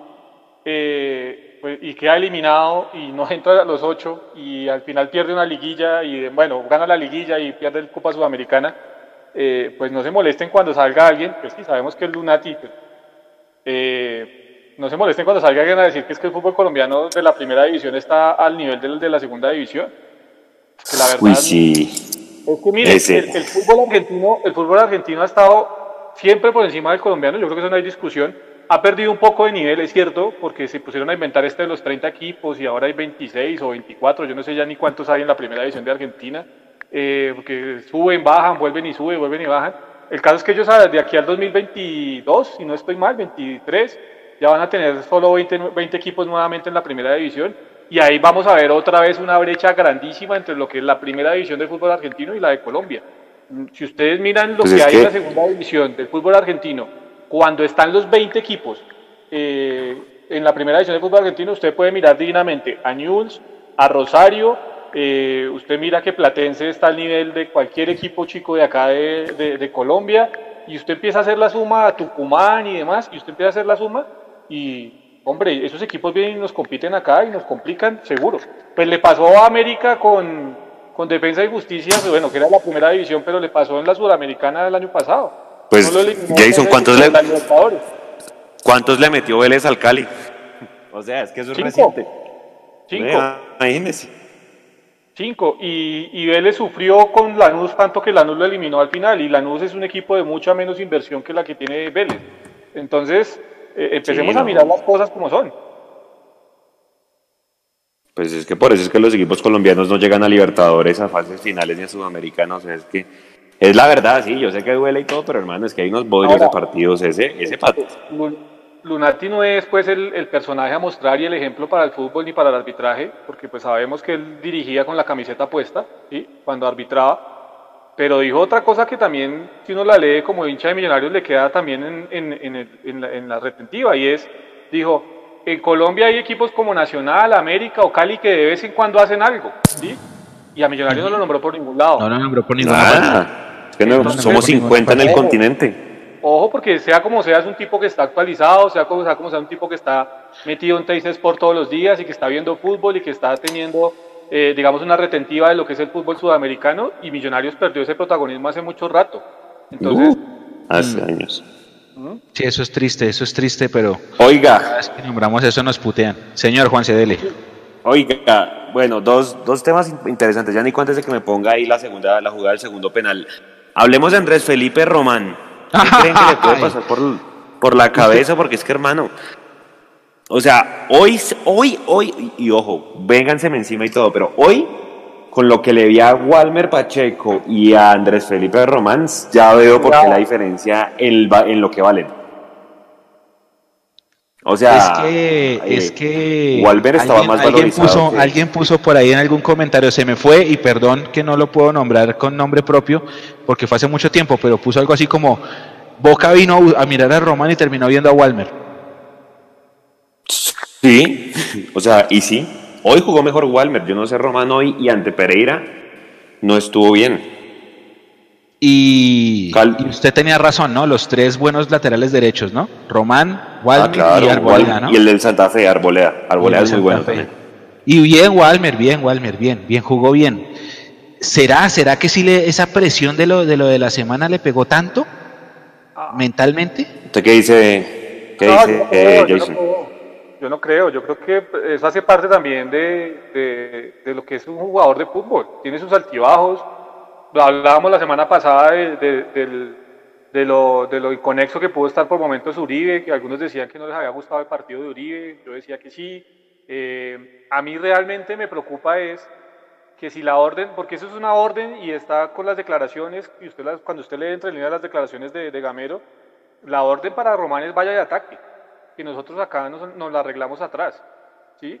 Eh, re- vuelva lo más pronto que pueda a su posición, pero vaya de ataque, esa es la primera orden para Román. Y de pronto, por esa orden que le está dando el técnico, es que se está criticando el trabajo de, de- de Andrés Felipe Román en el terreno de juego. ¿Mm? Entonces yo creo que ahí tendría que haber de pronto una variante, no jugar solo con dos volantes de marca, sino por qué no meterle un tercero ahí, eh, tirar un poquito más a la derecha a Guarín para que juegue como volante interior que lo había sido en la selección Colombia, eh, que esté Vega con Cliver Moreno, con Juan Camilo García, esa podría ser otra de las posibilidades, y con eso usted gana solidez en el fondo y le da la tranquilidad a Román de hacer lo que sabe hacer, que es ir al ataque, realmente. Cuando, cuando David Machado iba al ataque, ¿quién le cubría la espalda? ¿Duque? No, porque él estaba antes, ¿cierto? No. No, no, Alcanzaron no, a estar juntos creo que en 2017. Creo, creo, Pero él creo. estaba desde antes. ¿Quién le cubría ahí la, la espalda? Antes de, El- antes de el, quién el estaba de Blanco, tal vez. época. Estaba Blanco, estaba Blanco. Carrascal en esa Fabián época también Vargas. estaba, estaba eso, Claro, obviamente, Bueno, acuérdese vamos que dos nombres, dos nombres hechos ya para el fútbol colombiano, como Carrascal y como Elkin Blanco. ¿sí? Ya digamos que son, que será- que eran- que son jugadores con un, con un recorrido importante, o que ya a esa época eran jugadores con un recorrido importante, eh, y que son de más marca a marca. Yo creo que el déficit de Millonarios está en que Pereira no es un jugador de marca a marca, y si él quiere tener esa idea del doble 5, eh, creo que Pereira no es el hombre, ¿sí? Creo que no es Pereira el hombre. Si él modifica el esquema y juega otra cosa, quizá Pereira encaje dentro de ese esquema, eh, o quizá Guarín sea el que eh, eh, encaje tirado como volante interior por derecha, esa podría ser la posibilidad.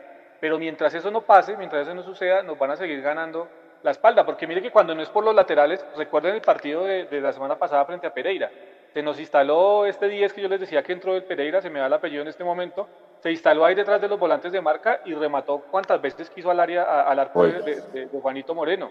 Entonces, cuando no vaya a ser por los laterales, va a ser a la espalda de los volantes de marca y si no se le busca la solución ahí, Millonarios va a terminar sufriendo mucho. Sí, señor, Oiga, es mire verdad. esta es que pregunta, es- mire esta pregunta que hacen. Ay, ¿qué se hizo? Se me perdió. Ay, bueno, sigan, ya, la- ya la busco, ya la busco. Tenía, la tenía aquí clarita. Bueno, dele, mientras tanto, Nico, avísenos cuando esté en pantalla las fotos del segundo penal. Esa sí es bien discutible. Para mí el primero es claro, el segundo... ah. Avísenos ahí, pero bueno, mientras Nico va poniendo Ya. Jason, ¿para usted el segundo fue penal? Para mí el segundo no fue penal. Vea que para mí el segundo sí no es penal. ¿Sí? ¿Cómo? Eh, si bien, para mí el segundo no es penal. Ah, ya, Juanse, la encontré. Dele. Esto lo escribe Box Reader y es para usted. Dice, miren la nómina de Millos y miren la equidad. No es concebible que se pierda un partido con equidad, pero las nóminas son parecidas en, en, cuanto a valoración, ¿no? La Eso fue lo que pusimos. la de Millos es la sexta, la de equidad es la octava. O sea, es que que estén Guarini que estén, y que estén Uribe, pues claro, le dan peso, pero en ponderación es muy pareja. Walter Pacheco vale un millón, eh, un millón también vale Hansel Zapata, no, son parejas. Aquí dice Nicolás que no le carguen la responsabilidad a un único jugador. No, Nicolás, no le estamos cargando la responsabilidad a un único jugador, estamos analizándolo posición por posición. No estamos diciendo que se pierde por culpa de un jugador si, si Nicolás mira ahorita las imágenes que pusimos, el gol se pierde por una desconcentración completa de todo el módulo defensivo. ¿sí? Que nace de un mal pase, de una pérdida de pelota y de malas posiciones de varios en la cancha, no es un solo jugador. Y ojalá, y por favor entiendan eso, que no estamos acá responsabilizando a un jugador, o sea, el hecho de que estemos analizando lo de Román es porque Román sonó en la semana por lo de Boca. Bueno, no estamos diciendo que es que la culpa de perder es de Román, por favor, para que, para que tengamos un poquito más de claro.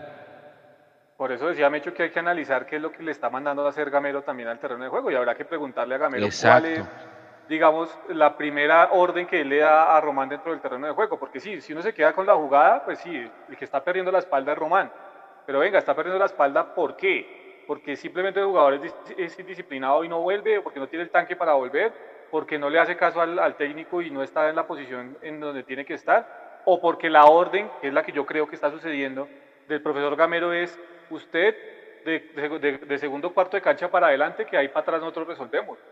Yo creo que eso es lo que está pasando. Habrá que preguntárselo a Gamero en algún momento, pero por eso decimos, no es la culpa de Román, puede ser la culpa también del funcionamiento o de lo que quiere que haga el profesor dentro del terreno de juego.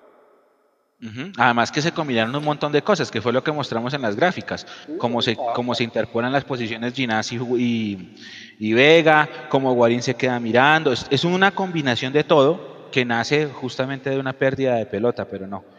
Acá dice Brian que, que Pereira flojísimo y que Ginás sí tuvo un buen partido, eso lo dice él. Oye, ¿la amarilla fue para Ginás o para Perlaza? Me Creo que fue para Perlaza. Yo la tengo para Perlaza por reclamar, pero no la tengo confirmada, me toca ver ahorita el informe arbitral, sí. Pero lo que se ve que la jugada peligrosa es de, es de Ginás. Ginás le mete un puño a Bonilla en todo el abdomen, con ganas. Sí. a, Ginás lo molestan, a Ginás lo molestan en esa jugada cuando va a... a es Ginás, ¿cierto? Es Ginás el que se ha molestado, Nico tiene la razón, a Ginás lo molesta. Listo. Bueno, Nico, avísenos cuando esté la foto ya para que ese puño era un mandado. Ahí está, ahí Bueno, el segundo penal para mí sí es penalazo. Ahí está la foto, penalazo, Vemos ah, este. Tenemos esta. Penalazo. ahí se ve más claro. ¿Por qué sí y por qué no, Jason?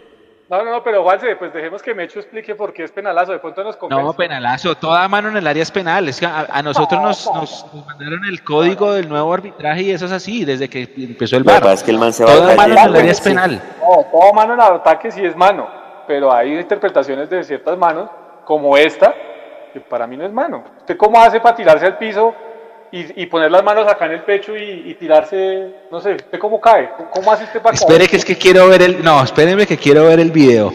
Hay varias, hay varias fotos, póngalas, Nico.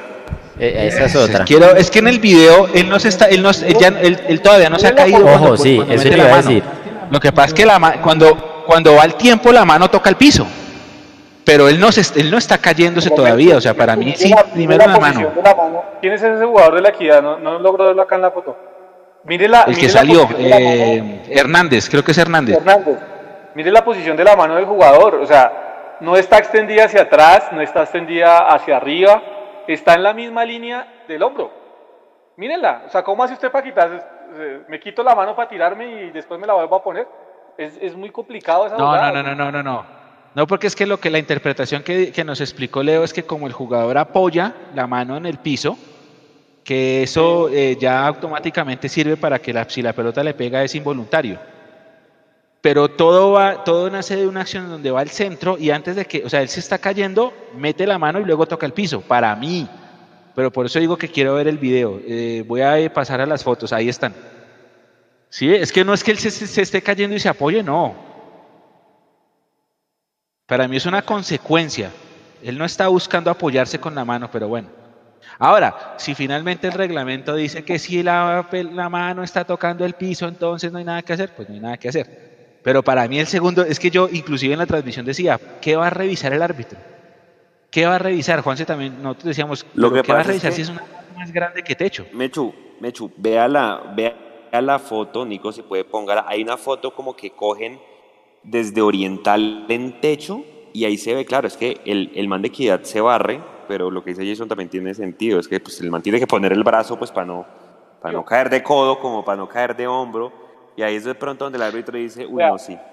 A diferencia de, de- de la primera jugada de penalti, donde el jugador podía recoger el pie, porque ya había sacado el balón y podía recoger el pie, aquí el tipo no puede recoger el, no, no puede recoger el brazo porque es que ese es su brazo de apoyo para amortiguar la caída que está teniendo. Es, es complicadísimo quitarse el brazo de ahí. ¿Cómo se lo quita usted de ahí?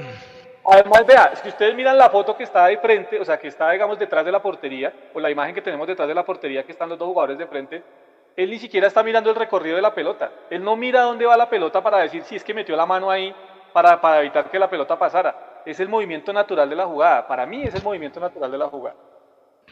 Mm, no sé, no me convence. ¿Qué Juanse, dice la ¿usted gente? lo ¿Qué dice la convenció? gente? ¿Qué dice la gente? A A ver, yo- dice acá. Yo viendo las fotos... Carlos Villamizar, no toca el, no, si, si toca el piso, dice acá, Para es mí- que no, no es si toca el piso, es un movimiento antinatural, porque si fuera así, entonces cualquiera se tira al piso para cerrar abajo. Eh, dice acá Brian Fandiño Peñalazo, Felipe Rojas, ¿por qué la mano de Hernández no y la de Román sí? Dice él. Wilson López, simplemente no se tire. A Román le pitaron una mano en ataque igual apoyándose. Es la misma que dice Felipe. Eh, César Medina, a los innombrables le pitan cinco veces ese penalti. ¿sí? Sergio Chavarro, el jugador se tira estilo kamikaze, por eso amplía el volumen del cuerpo. Corta una jugada prometedora con la mano. Brian Fandiño dice, Jason, corta la trayectoria del balón al no se, al no se pitar. El rebote antinatural de la pelota le entrega el balón al defensor de equidad para iniciar un contragolpe, saca ventaja. O sea, está diciendo que sí es penal. Nicolás Salgado, sí es penal. Juan Felipe Ramírez, la regla es que si la mano toca el suelo no es penal. Si la mano está en el aire es mano. Se ampara en lo que dice el código. Brian Fandiño, ya, que es penal. Fernando Bernal, mano abierta siempre será penal. Ah, dice Caro Vena que no, que no es penal. Los expertos en arbitraje dicen que no es penal, dice Cristian Fuentes, para darle la razón a Jason. para- para- no, no, no es por dar la razón, sino que mire, eh, y esto pues lo que nos envió Leo, y dice, excepciones en las infracciones mencionadas en este tema de las manos. Sí, la, la número 4, Y- claro. Y son cuatro. Entonces dice, la primera, si proviene directamente de la cabeza o del cuerpo, incluido el pie del propio jugador, o sea, de un rebote. Ahí, si la pelota viene de alguna parte del cuerpo, de la cabeza o del pie, no se va a pitar el penalti porque es un rebote, eh, no es intencional la jugada. Si proviene directamente de la cabeza o el cuerpo, bueno, esa es una. Eh, si la mano o el brazo están cerca del cuerpo y no se encuentra en una posición antinatural con la que consiga ocupar más espacio. Y si el jugador cae y la mano o el brazo quedan en el cuerpo y el punto de apoyo en el suelo, que es lo que yo veo que pasa. El jugador alcanza a apoyar la mano en el suelo. Y por eso está dentro de las excepciones. Y para mí realmente, más allá de esto, de esta aclaración dentro de la excepción, para mí es un movimiento natural del cuerpo y no debería ser sancionado como penal. Valenzuela Fel dice, la semana pasada pasó algo así con Coque en el Atlético de Madrid, que hubo un penal que anuló el VAR. ¿Le suena? Sí, sí. No sé si fue la pasada o la antepasada y exactamente pasó eso. Habían, habían pitado el penal, el VAR revisó y al final no dieron el penal. Acá dice Armando Peña que no es penal. Edison dice mano es mano, o si no que jueguen voleibol. Juan Carlos Murcia dice Maca, Maca, que si no va a jugar serio, que no comience de titular. Ah, hay opiniones divididas. Pero en situaciones, o sea, haciendo un balance, eh, la comunidad Mundomillos cree que los dos eran penalti. Sí. Aunque creo que más el primero que el segundo. Ah, pero usted dijo que no, que el primero no y que el segundo sí. No, para mí es más penal el Sí, sí, segundo, sí. claro, para- mucho más penalti el segundo. ¿Usted qué opina, Juanse? Para mí es más penal el primero. O sea, yo, yo peleé en la transmisión del segundito, pero viendo ya la repetición con, con calma, sí, para mí el primero es un penalazo que yo no sé por qué no lo dio. El segundo sí es que, hermano, el hombre se cae y, y es que es muy difícil que no quite el codo. Pero pues, obviamente hay gente que tendrá el argumento de mano es mano en que en el área y tiene que ser penal. Pero hermano, uno que jugó fútbol dice, es, es difícil poder quitar el brazo ahí, pero claramente pues seguramente mucha gente peleará que el segundo fue más penal porque es que el Chicho se alcanzó a preparar, pusieron el punto penal y es que además fíjense que nadie la equidad. Uy, hijo de pucha, claro. No, nadie, es que además que todos estábamos como ya listos para narrar de que era penalti. Listos, yo, yo, yo aquí entre nos tenía preparado ya el tweet. Yo había preparado, ya lo estaba, ya lo tenía redactado, solo era mandarse cuando cobrara el penalti, cuando sale lo del bar y yo no, fue Diegue. Pero bueno, esas cosas pasan. Sí, sí, sí, es verdad. Ahora, el, el, ojo a esta. Abro comillas. Por la derecha tenemos velocidad y por la izquierda elaboración. Por los dos lados podemos llegar. Alberto Gamero en rueda de prensa hoy. Por la derecha tenemos velocidad y por la izquierda elaboración. ¿Sí? Uy, no, hermano. Nico, vea, yo, yo, ¿sabe cómo le respondo esa pregunta, Nico? Póngase la foto de los porcentajes. ¿De cuál? O sea, yo quiero mucho la de los porcentajes, una que sale en la cancha con tres flechas con unos porcentajes. Hermano, mire, nada más Millonarios como de todo el tiempo como 20% atacó. Permítame, yo miro la foto. Por izquierda. A ver, ya está en pantalla, ¿cierto, Nico? Sí, señor. A ver. Aquí todavía no la veo. Ya. Uy, sí, sí, sí, sí, sí. No, es que en el Discord está, está no, no se ve.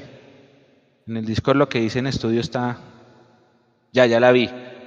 Ya la vi, ya la vi.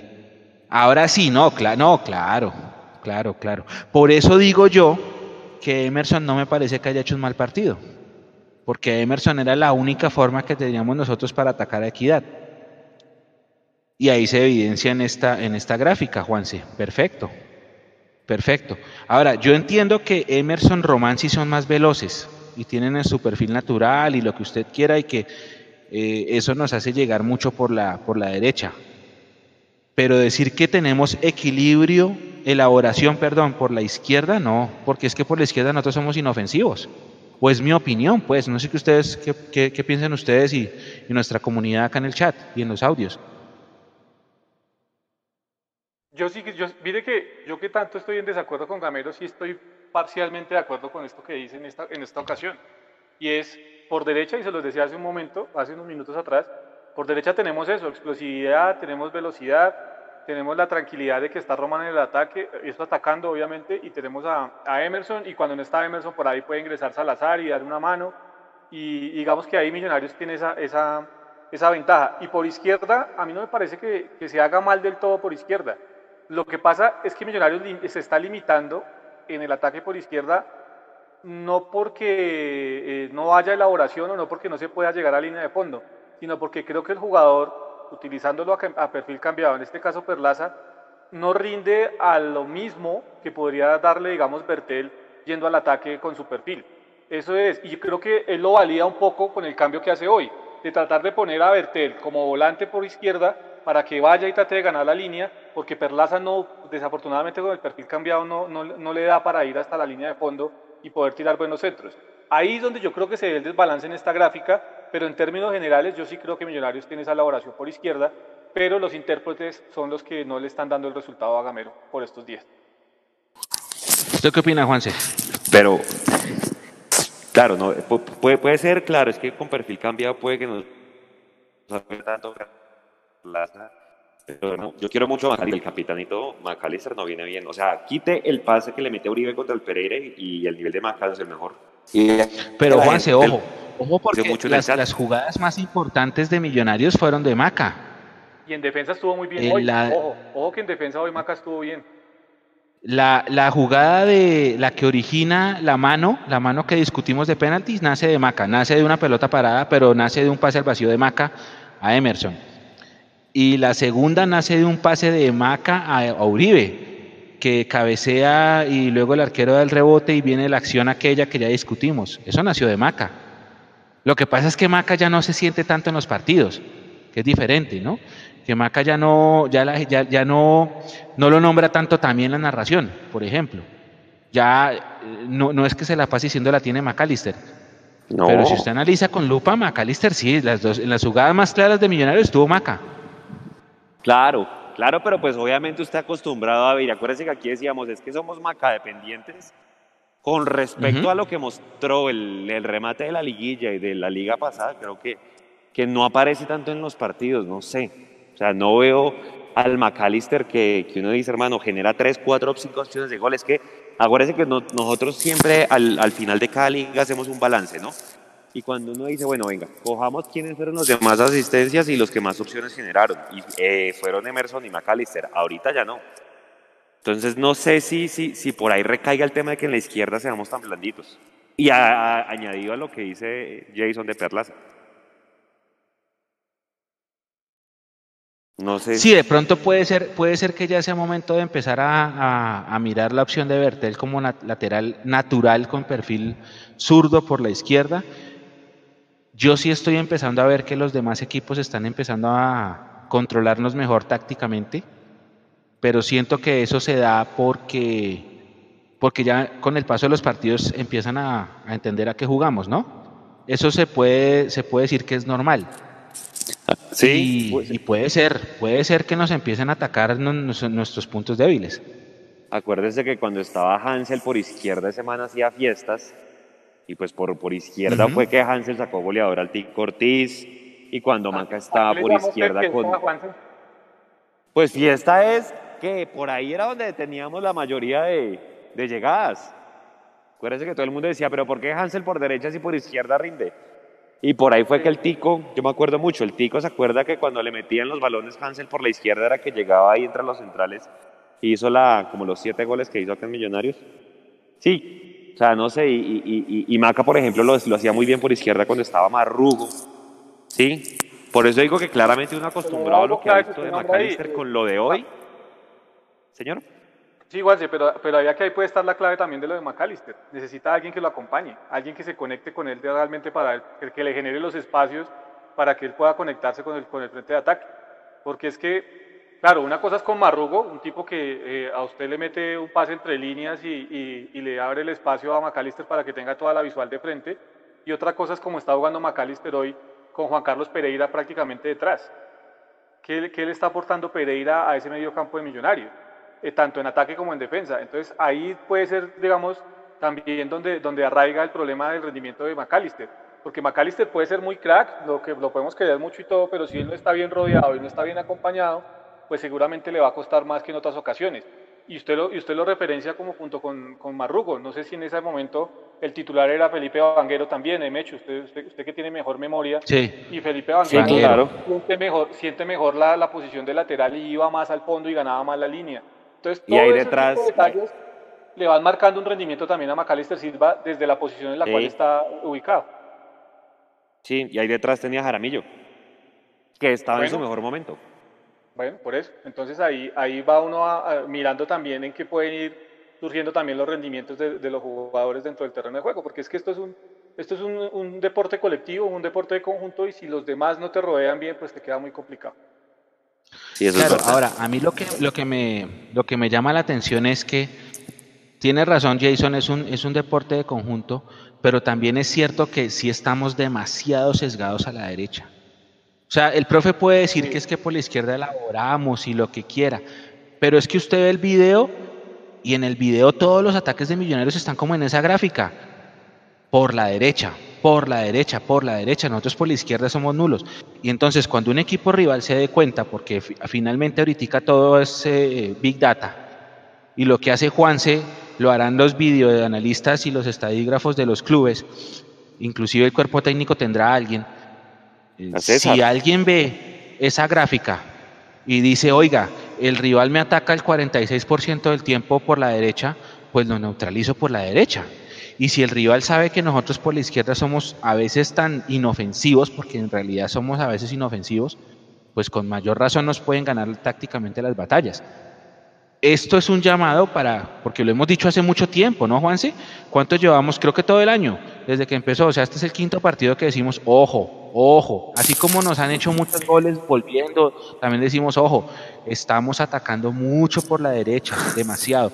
Aquí me están diciendo que Emerson tiene un cuadro gripal. para las personas que, que, dicen que de pronto Emerson no rindió tanto, que eso pudo influir, que tiene un cuadro gripal y que de pronto por eso influyó en el partido. Y con todo y eso, para mí Emerson fue la arma ofensiva número uno de nosotros hoy. Sí. Vea que, vea que Emerson cuando se cambió de, de banda, ahorita que está viendo la repetición, fue el que le mete el centro, no fue Perlaza, yo pensé que había sido Perlaza, pero no fue Emerson el que le metió el centro a Uribe desde que García le pegara al Chicho Arango. Entonces, casi que generó de las poquitas ah, opciones claras y bueno, y exacto, y pues el penal que estamos discutiendo de la mano, el, la segunda jugada también la generó Emerson. Con todo y gripa, pues sí, es el más desequilibrante en este momento. Yo realmente, pues la lástima que no lean nuestras preguntas, hoy paso otra rueda de prensa sin que nos leyeran, porque habíamos preguntado eso. La primera es, ¿por qué, ¿por qué tan recostado el juego a la derecha y por qué no le pegan de afuera? Es que cuando no aparece ni Román ni Chicho rematando, nadie más remata, ¿sí? Y eso es una, eso es una, para este tipo de partidos creo que la media distancia puede ser un arma importante, además que parece que Bonilla, Bonilla suelta todo, Bonilla usted le remata afuera y el tipo la suelta, entonces en ese tipo de cosas yo son las que uno dice, ¿por qué no? ¿Por qué no probar otras alternativas? Y, y, bueno, el tema de, de Mojica y de, y de Ruiz, sí, para mí, para mí es raro que no estén. Ahora, si uno le pregunta a Gamero, se dice que es una falta de respeto, entonces se pone bravo si le preguntan por los jugadores que no convoca porque dice que, es que hay que preguntarle por los que estuvieron. Juanse, póngale cuidado. Eh, los, partidos, los partidos cerrados, ¿sí o no, Jason? Sí. ¿Cómo se define un partido cerrado? Eh, se define la táctica fija con una pelota parada. Sí. Exacto, una pelota parada. Se define pegándole de afuera. O se define con un error del rival. El partido de hoy se definió con un error, con un error nuestro. ¿Sí? Pero las otras dos, la pelota parada, que fue la opción más clara del partido, que fue el remate de Guarín, y el remate de afuera inexistente hoy en Millonarios, Mm. que es relacionado a lo que decía Juanse. Sí, nos falta pegarle de afuera, nos falta balancear el juego, nos falta alimentar más a Fernando Uribe, porque si usted no balancea el juego, a Uribe no le llega la pelota, y Uribe no es Superman. Así es. Uribe, ¿cuántas veces jugó, que, que, que, que tuvo el cabezazo? La, primer, la única que le alimentaron la tal vez en todo el partido. Fue la única vez que quedó de, eh, de frente al área. De resto siempre tuvo que venir a recibir de espaldas. Y entonces ahí eso es un síntoma de que efectivamente el juego ofensivo de Millonarios no está, más allá de que se hagan goles y más allá de que tenga partidos de cuatro goles y otro de tres y demás, algo está pasando en el funcionamiento. Porque lo que usted dice, cuando ya le empiezan a coger la medida al equipo, porque los demás, los, los rivales también lo estudian, eh, hay que buscar las variantes. Y una de esas variantes es, bueno, ¿y qué opciones tenemos por extremo, eh, eh, con- eh, digamos por izquierda, un extremo por izquierda? ¿Qué opciones hay allá? Eh, vamos a modificar del 2 de la media cancha y vamos a meter un 3. O vamos a abogar con una doble línea de 4 en algunos momentos. Esas son las modificaciones que me sorprende a mí el profesor Gamero no esté haciendo, porque si por algo se ha caracterizado Gamero a lo largo de su trayectoria como director técnico es eso, que en un partido usted le mete cuatro o cinco esquemas diferentes y deja completamente nulo lo que usted quiera hacer para, para contrarrestar lo que, lo que él tiene en su mente. Y eso le está faltando a Gamero, eh, al menos en esta etapa de arranque de 2021 con Millonarios. Sí, señor. Bueno, hay otra tanda de audios ya para ir cerrando, muchachos. Nico.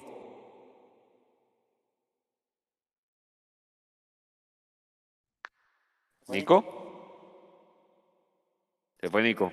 Que se, que se hay otra tanda de audios ya para ir cerrando el tercer tiempo.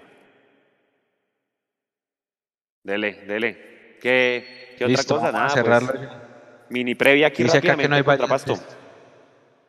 Oiga, si es, si es buen, si es válido lo que, lo que dice Jason, no tenemos variantes. Y, y si usted cambia posición por posición, ahí no estamos haciendo mucho. Pero que acuérdese. Partido con Pasto, Juanse, a Pero- ver. Pero que acuérdese que, que también yo creo que va desde la conformación del banco. Creo que tanto usted como Leo tenían a Jader y Jader hoy ni el banco. Sí, vea que hoy fue Abadía.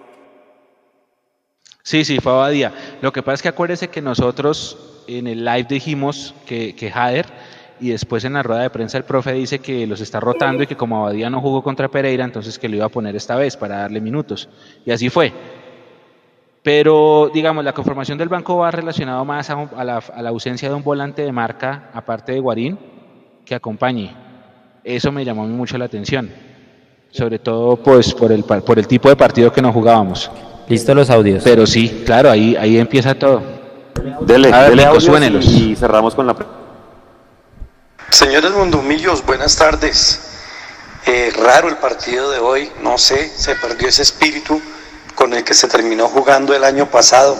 Se traen buenos refuerzos que hasta ahora pues digamos que solamente Uribe ha demostrado la casta, pero muy triste, muy triste ver cómo ante Medellín, esto es prácticamente una fotocopia del partido ante Medellín y pensé que se iban a corregir, a apretar tuercas, pero se vio exactamente el mismo partido, con la excepción de que en esta oportunidad se perdió un invicto que pues para mí, la verdad, mm, no, no, no vale, o sea, eso no cuenta, eso no da puntos, no da nada, simplemente hay personas que le dan mucha importancia, realmente para mí no, no cuenta.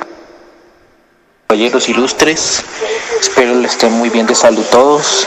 Espero la mami de Leandriño esté mejorcita, esté en casa, ya saben, cuenta conmigo, porque necesita una ayuda. Eh, tengo un amigo que es doctor y ahí estamos para los que se oyeron, para colaborarles y los contacto y cuentan conmigo. Espero esté bien de cumpleaños la señora Diana, la mamá de Mapis, la futura, bueno, no digo nada. Espero la pasen, estén, tranquilos. Eh, escuché el partido a través de ustedes este- y no, pues me parece, mi humilde opinión, que el señor Gamero se demoró demasiado en los dos cambios de Mujica y Salazar. Y me parece que hubiera sido interesante incorporar a Bertel y cambiar a cambiarlo, como dice la modificación por Perlaza, ya que abría un poquito más la cancha por el sector izquierdo. Se necesita más elaboración de juego exterior e interior. Entonces me parece que hoy el responsable es el señor Alberto Gamero. Espero estén bien de salud, saben que los aprecio y los quiero. Dios los guarde y los proteja. Saludos desde Zipa. Y recuerden que cuenten siempre con mi amistad. No se olviden de uno, que yo no me olvide de ustedes. Siempre mis oraciones. Cuídense mucho de salud y aquí estamos al pie del cañón. Buenas tardes, un saludo especial para Mundomillos. Eh, contentos por el triunfo, pero muchas cosas por corregir. Me parece que, que toca hacer el tema, trabajar el tema de Román. Eh, puede ser un, un tema de perfil cambiados, también puede ser que eh, se lo pueda utilizar como un volante eh, eh, más llegador y meter otro lateral o pasar a Emerson eh, Rodríguez al otro lado y dejar a Román donde está para que equilibre las cargas. En fin, es un problema que Gamero tiene que resolver. Pues saludo a todos, eh, muy contento por el triunfo. Eh, el equipo ataca muy bien, pero toca hacer esas correcciones para que sea un equipo más equilibrado. Eh, felicitaciones y, y, y- y vamos por la 16. Creo, creo que el oyente no se ha enterado que, que Millonarios perdió. Ahí hay que, hay que anotarse la Valentina, que qué pasó ahí. Pero eh, con el resto, No, pero igual hay con que- el resto estoy de El acuerdo. mensaje es bueno, Nico. El mensaje es bueno, esto no, no ha pasado nada, vamos por la 16. Aquí el hecho de que hayamos perdido hoy no quiere decir pues que ya estemos eliminados o que... No, no, no, no, está bien. Hay cosas a corregir, pero el, el- objetivo de la 16 sigue siendo el mismo. Nosotros seguimos pensando igual, la ilusión debe seguir igual. Muchas personas, seguramente porque sí han escrito como que, ay, que ahora sí se desnudaron las verdaderas eh, eh, falencias de millonarios. Sí, tenemos falencias, pero también tenemos un puñado de virtudes y seguimos constantes en la, en la consigna de que se puede ganar un título con la nómina que tenemos, incluso eh, con nuestras falencias, sabiendo que atacamos mucho por la, derecha, que cuando atacamos no sabemos volver, que tenemos problemas de posicionamiento, pero con todo y eso podemos pelear todavía. O sea, se perdió un partido, pero la seguimos. Eduardo López desde Bogotá. Millonarios fue el que hizo por el partido. Equidad cerró todos los espacios, marcó fuerte. Ya al final, pues Gamero simplemente iba a cerrar el partido con el empate. El gol es un error. Y creo que las dos manos que no pitaron penalti inciden en el marcador. Por más que Gamero haya dicho que Felipe Román estaba concentrado para este, para este partido, para mí no es así. Para mí él quitó piernita, evitó el choque, eh, no entró tan vehemente como en otros partidos, porque él tiene la cabeza pensan, pensando en, en, su transferencia o en las noticias, en, en, todo el humo que habla. Y el partido, pues, pues no me gustó, la verdad. Un saludo. Muy buenas tardes para toda la gente de Mundo Millos. De antemano agradecerles por la transmisión, porque estaba viendo el partido, pero siempre escuchando la narración de Tami. Eh, bueno, qué decir de este Millos, o sea, hoy, hoy aunque Kiat no atacó mucho, se vio más solidez defensiva que en los anteriores partidos. Lastimosamente, pues no se pudo ver reflejada esa solidez defensiva, pues por lo que perdimos. Pero creo que fue un error puntual al último minuto, pero yo creo que en sí Millonarios jugó bien, tal vez Gamero erró un poco con los cambios, sacó hombres importantes y pues nada, ya pasar página y prepararnos con pasto. Millonarios tiene la obligación este semestre de salir campeón. Hoy fue un traspiés sumado a que un mal arbitraje, mala decisión de los cambios y actitud ganadora hasta el final. Pero no importa, tenemos que tener fe en nuestro equipo. ¡Vamos los millos! ¡Vamos! Listo, con eso cerramos la tanda de audios de hoy. Muchísima gente participó. Se me quedaron por fuera varios audios. Por ahí estaba Carlos Villamizar escribiendo que lo pusiera. Ya, ya teníamos los audios seleccionados. Entonces para el próximo también lo tendremos en cuenta. Y listo, muchas gracias a toda la gente que nos Bueno. ayudó a hacer la transmisión número Dele. uno, Juanse. Bueno, nada, yo, yo para ir cerrando y, y mi comentario final y una mini previa con Pasto, pues hermano, hay que levantar cabeza. A mí me preocupa mucho el tema de- del, del desbalance. Ojalá Gamero tenga para, para recuperar todo esto. Partido a mitad de semana el jueves, me corrige Mechu, ¿sí? ¿Jueves? El jueves, el jueves a las 6. Jueves a las 6 contra el Pasto, un equipo también harto. Sí. Entonces, pues invitar a la gente a que se conecte con nosotros, ¿sí? Y, y nada, para adelante.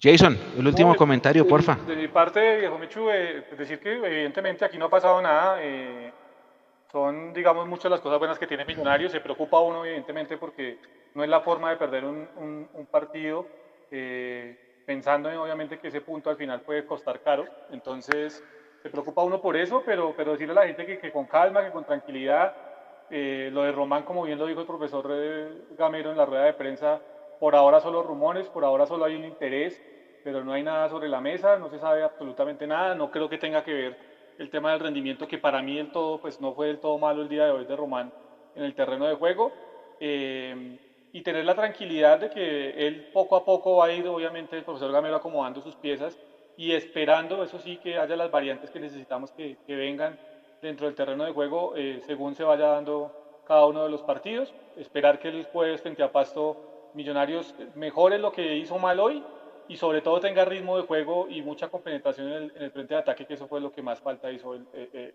en esta tarde. Jason, gracias. A Juanse también muchas gracias. A Nico, Nico, un último comentario. No, no, pues que, que Millonarios. ¿Cómo? La encuesta. Lo de la encuesta. Ah, lo de la encuesta. Bueno, también lo de la encuesta que está en la descripción del video para que la respondan. Los que respondan la encuesta van a estar participando por una camiseta de Brainer Paz. Entonces, ya, ya cuántas respuestas vamos, Mechu, ya vamos llegando a las 2000 respuestas, ¿cierto? Ya pasamos de 2000. Ya pasamos de entonces 2000. ya está, ya está muy, Sí, sí, sí. ya está próximo a que se cierre la encuesta, entonces últimas oportunidades para que llenen la encuesta y, y nada, esperar que Millonarios corrija errores, que Gamero no, yo la verdad no quiero que Gamero siga haciendo esos cambios tan extraños que ha venido haciendo los últimos partidos, que sea más coherente y, y que los jugadores se aterricen porque yo también siento que están con mucho, muchas noticias, que por un lado, que por el otro, y no están concentrados en, en lo que es, que es Millonarios. Y listo. Nico, ¿quién nos ayudó con los audios? hoy? Valentina, Valentina que está aquí fuera de cámaras. Valentina, por favor, por favor, que se despida, por favor, el último mensaje. Gracias por todo, ¿eh? Chao, muchas gracias. Perdón los errores. Gracias, Valentina, de todo el equipo. A Jason, a Juanse, a Nico, de parte de este servidor. Mapi está en el cumpleaños de la mamá, ya la saluda. Ana, que cumpla muchos más. Leo está trabajando, su mamá ya está mejor, para los que preguntaron y, y mandaron el, el audio. Ya vamos a dejar el link de la encuesta ahora en el chat, en, ambos, en ambas redes, en Facebook y en, y en, eh, la, en la descripción del video. Están preguntando que cuándo descansamos. Estamos, sí, en la descripción del video también. Están preguntando que cuándo descansa Millos. Millos descansan el próximo fin de semana. O sea, jugamos el, jugamos el jueves con Pasto, descansamos el fin de semana y volvemos a jugar el martes con Junior. Esa es nuestra fecha de descanso. El próximo jueves es partido, nos encontramos eh, a las 5 y 40, arrancará nuestra transmisión con el relato de Tamí y los comentarios del equipo de siempre. A todos muchísimas, muchísimas gracias. Mi último comentario va relacionado a la parte mental. Eh, lo dijo el profe, pero usted sabe que la gente dice muchas cosas, pero lo que prima son los hechos. Eh, no se acaba el mundo por perder un partido, porque el equipo sigue arriba. Y ojalá no pase lo del 99. En el 99 nosotros perdimos un partido y perdimos todo. Perdimos todo y todos, porque nos caímos. Espero que el equipo sepa mentalmente levantarse del hecho de perder después de tanto tiempo y eso va a ser importante que sea una revancha el próximo jueves contra el, contra el Pasto. Solo eso, porque yo sé que eh, después de lo mental, futbolísticamente tenemos cómo pasarles por encima o cómo hacerles un buen partido. Esa es mi gran preocupación y también va relacionada a la hinchada. Eh, se perdió un partido, ya fue, pero la vida sigue, Millonarios está bien, tenemos buena nómina y ojalá ese ambiente, esa comunión equipo hinchada que se ha generado desde que se contrató a Fernando Uribe no se pierda por haber perdido hoy con equidad. A todos un abrazo muy grande, muchísimas gracias. Eh, cinco horas casi de transmisión y nos encontramos de nuevo el próximo jueves. Gracias y ya viene todo el postpartido en nuestras redes sociales y en nuestra página web. Ya vienen los números, ya vienen las crónicas, los videos. Eh, no se pierdan de nada porque el contenido en Mundo Millón no para. Gracias de nuevo a nombre de todo este equipo. Un abrazo. Chao. Chao. Chao.